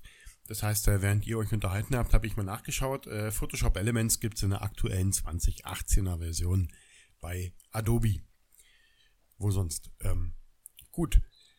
Ich glaube, wir sind durch. Kurze Kontrolle. Ja, wir sind durch. Ähm, das heißt, wir können ab morgen alle, also eher sowieso, aber ich jetzt auch, äh, tolle Fotos machen. Weil ich jetzt äh, gelernt habe, ähm, wie ich sie nämlich aufbaue, wie ich mich, äh, bevor ich meine Kamera vor die Klubschaugen klemme, mir einfach mal die Gegend anschaue oder das, was ich fotografieren will, anschaue ähm, oder wie Mike drumherum schleiche ähm, und mir mal Gedanken mache, äh, was will ich denn eigentlich zeigen und wie will ich es zeigen und was möchte ich eigentlich mit dem Bild, was ich äh, vorhabe zu machen, äh, transportieren zu euch, zu den Betrachtern ähm, oder vielleicht auch für mich selbst. Was will ich da drin eigentlich überhaupt festhalten? Äh, dafür soll diese Folge äh, nützlich gewesen sein und ich hoffe, sie war nützlich. Wir würden uns natürlich wieder über äh, Feedback von euch freuen und ähm, schreibt uns einfach wieder unten in den Kommentaren, ähm, wie ihr die Folge fandet. Wenn ihr Fragen habt, äh, schreibt logischerweise auch die Fragen drunter, die finden dann Einfluss in die nächste Folge. Das sind dann immer so unsere sogenannten Quickies. Und ähm, genau, für alle die, die die Folge jetzt nicht exklusiv sofort hören konnten, weil sie noch nicht bei uns in der Gruppe sind, bei den Pix Artists in Facebook, äh, den sei gesagt, dann kommt doch einfach zu uns wenn ihr fotografiert oder angefangen habt mit der Fotografie oder Interesse daran habt anzufangen und ihr habt irgendwie schon alles zu Hause, aber irgendwie, hm, das mit dem Bild klappt noch nicht so richtig, dann äh, macht doch das gleiche wie ich. Äh, geht in Facebook und äh, gebt Pix Artists ein und dann werdet ihr dort eine geschlossene Gruppe finden. Und da klickt ihr einfach auf Beitreten, glaube ich, nennt sich das. Und ähm, wenn ihr äh, da eine Möglichkeit habt, was einzugeben, schreibt einfach rein Podcast oder über Podcast empfohlen, wie auch immer. Ähm, und dann könnt ihr zu uns kommen und ihr habt äh, da die Möglichkeit, natürlich, so wie ich, da ein bisschen was zu lernen. Bessere Fotos zu machen, besser zu bearbeiten, in dem Umgang mit der Kamera, mit der, mit dem Thema Fotografie einfach besser zu werden. Ihr könnt natürlich auch zu uns kommen, wenn ihr schon fotografiert und der Meinung sind, ihr seid schon gut. Aber ähm, vielleicht das ein oder andere Bedürfnis hat, habt, ähm, euer Wissen zu teilen.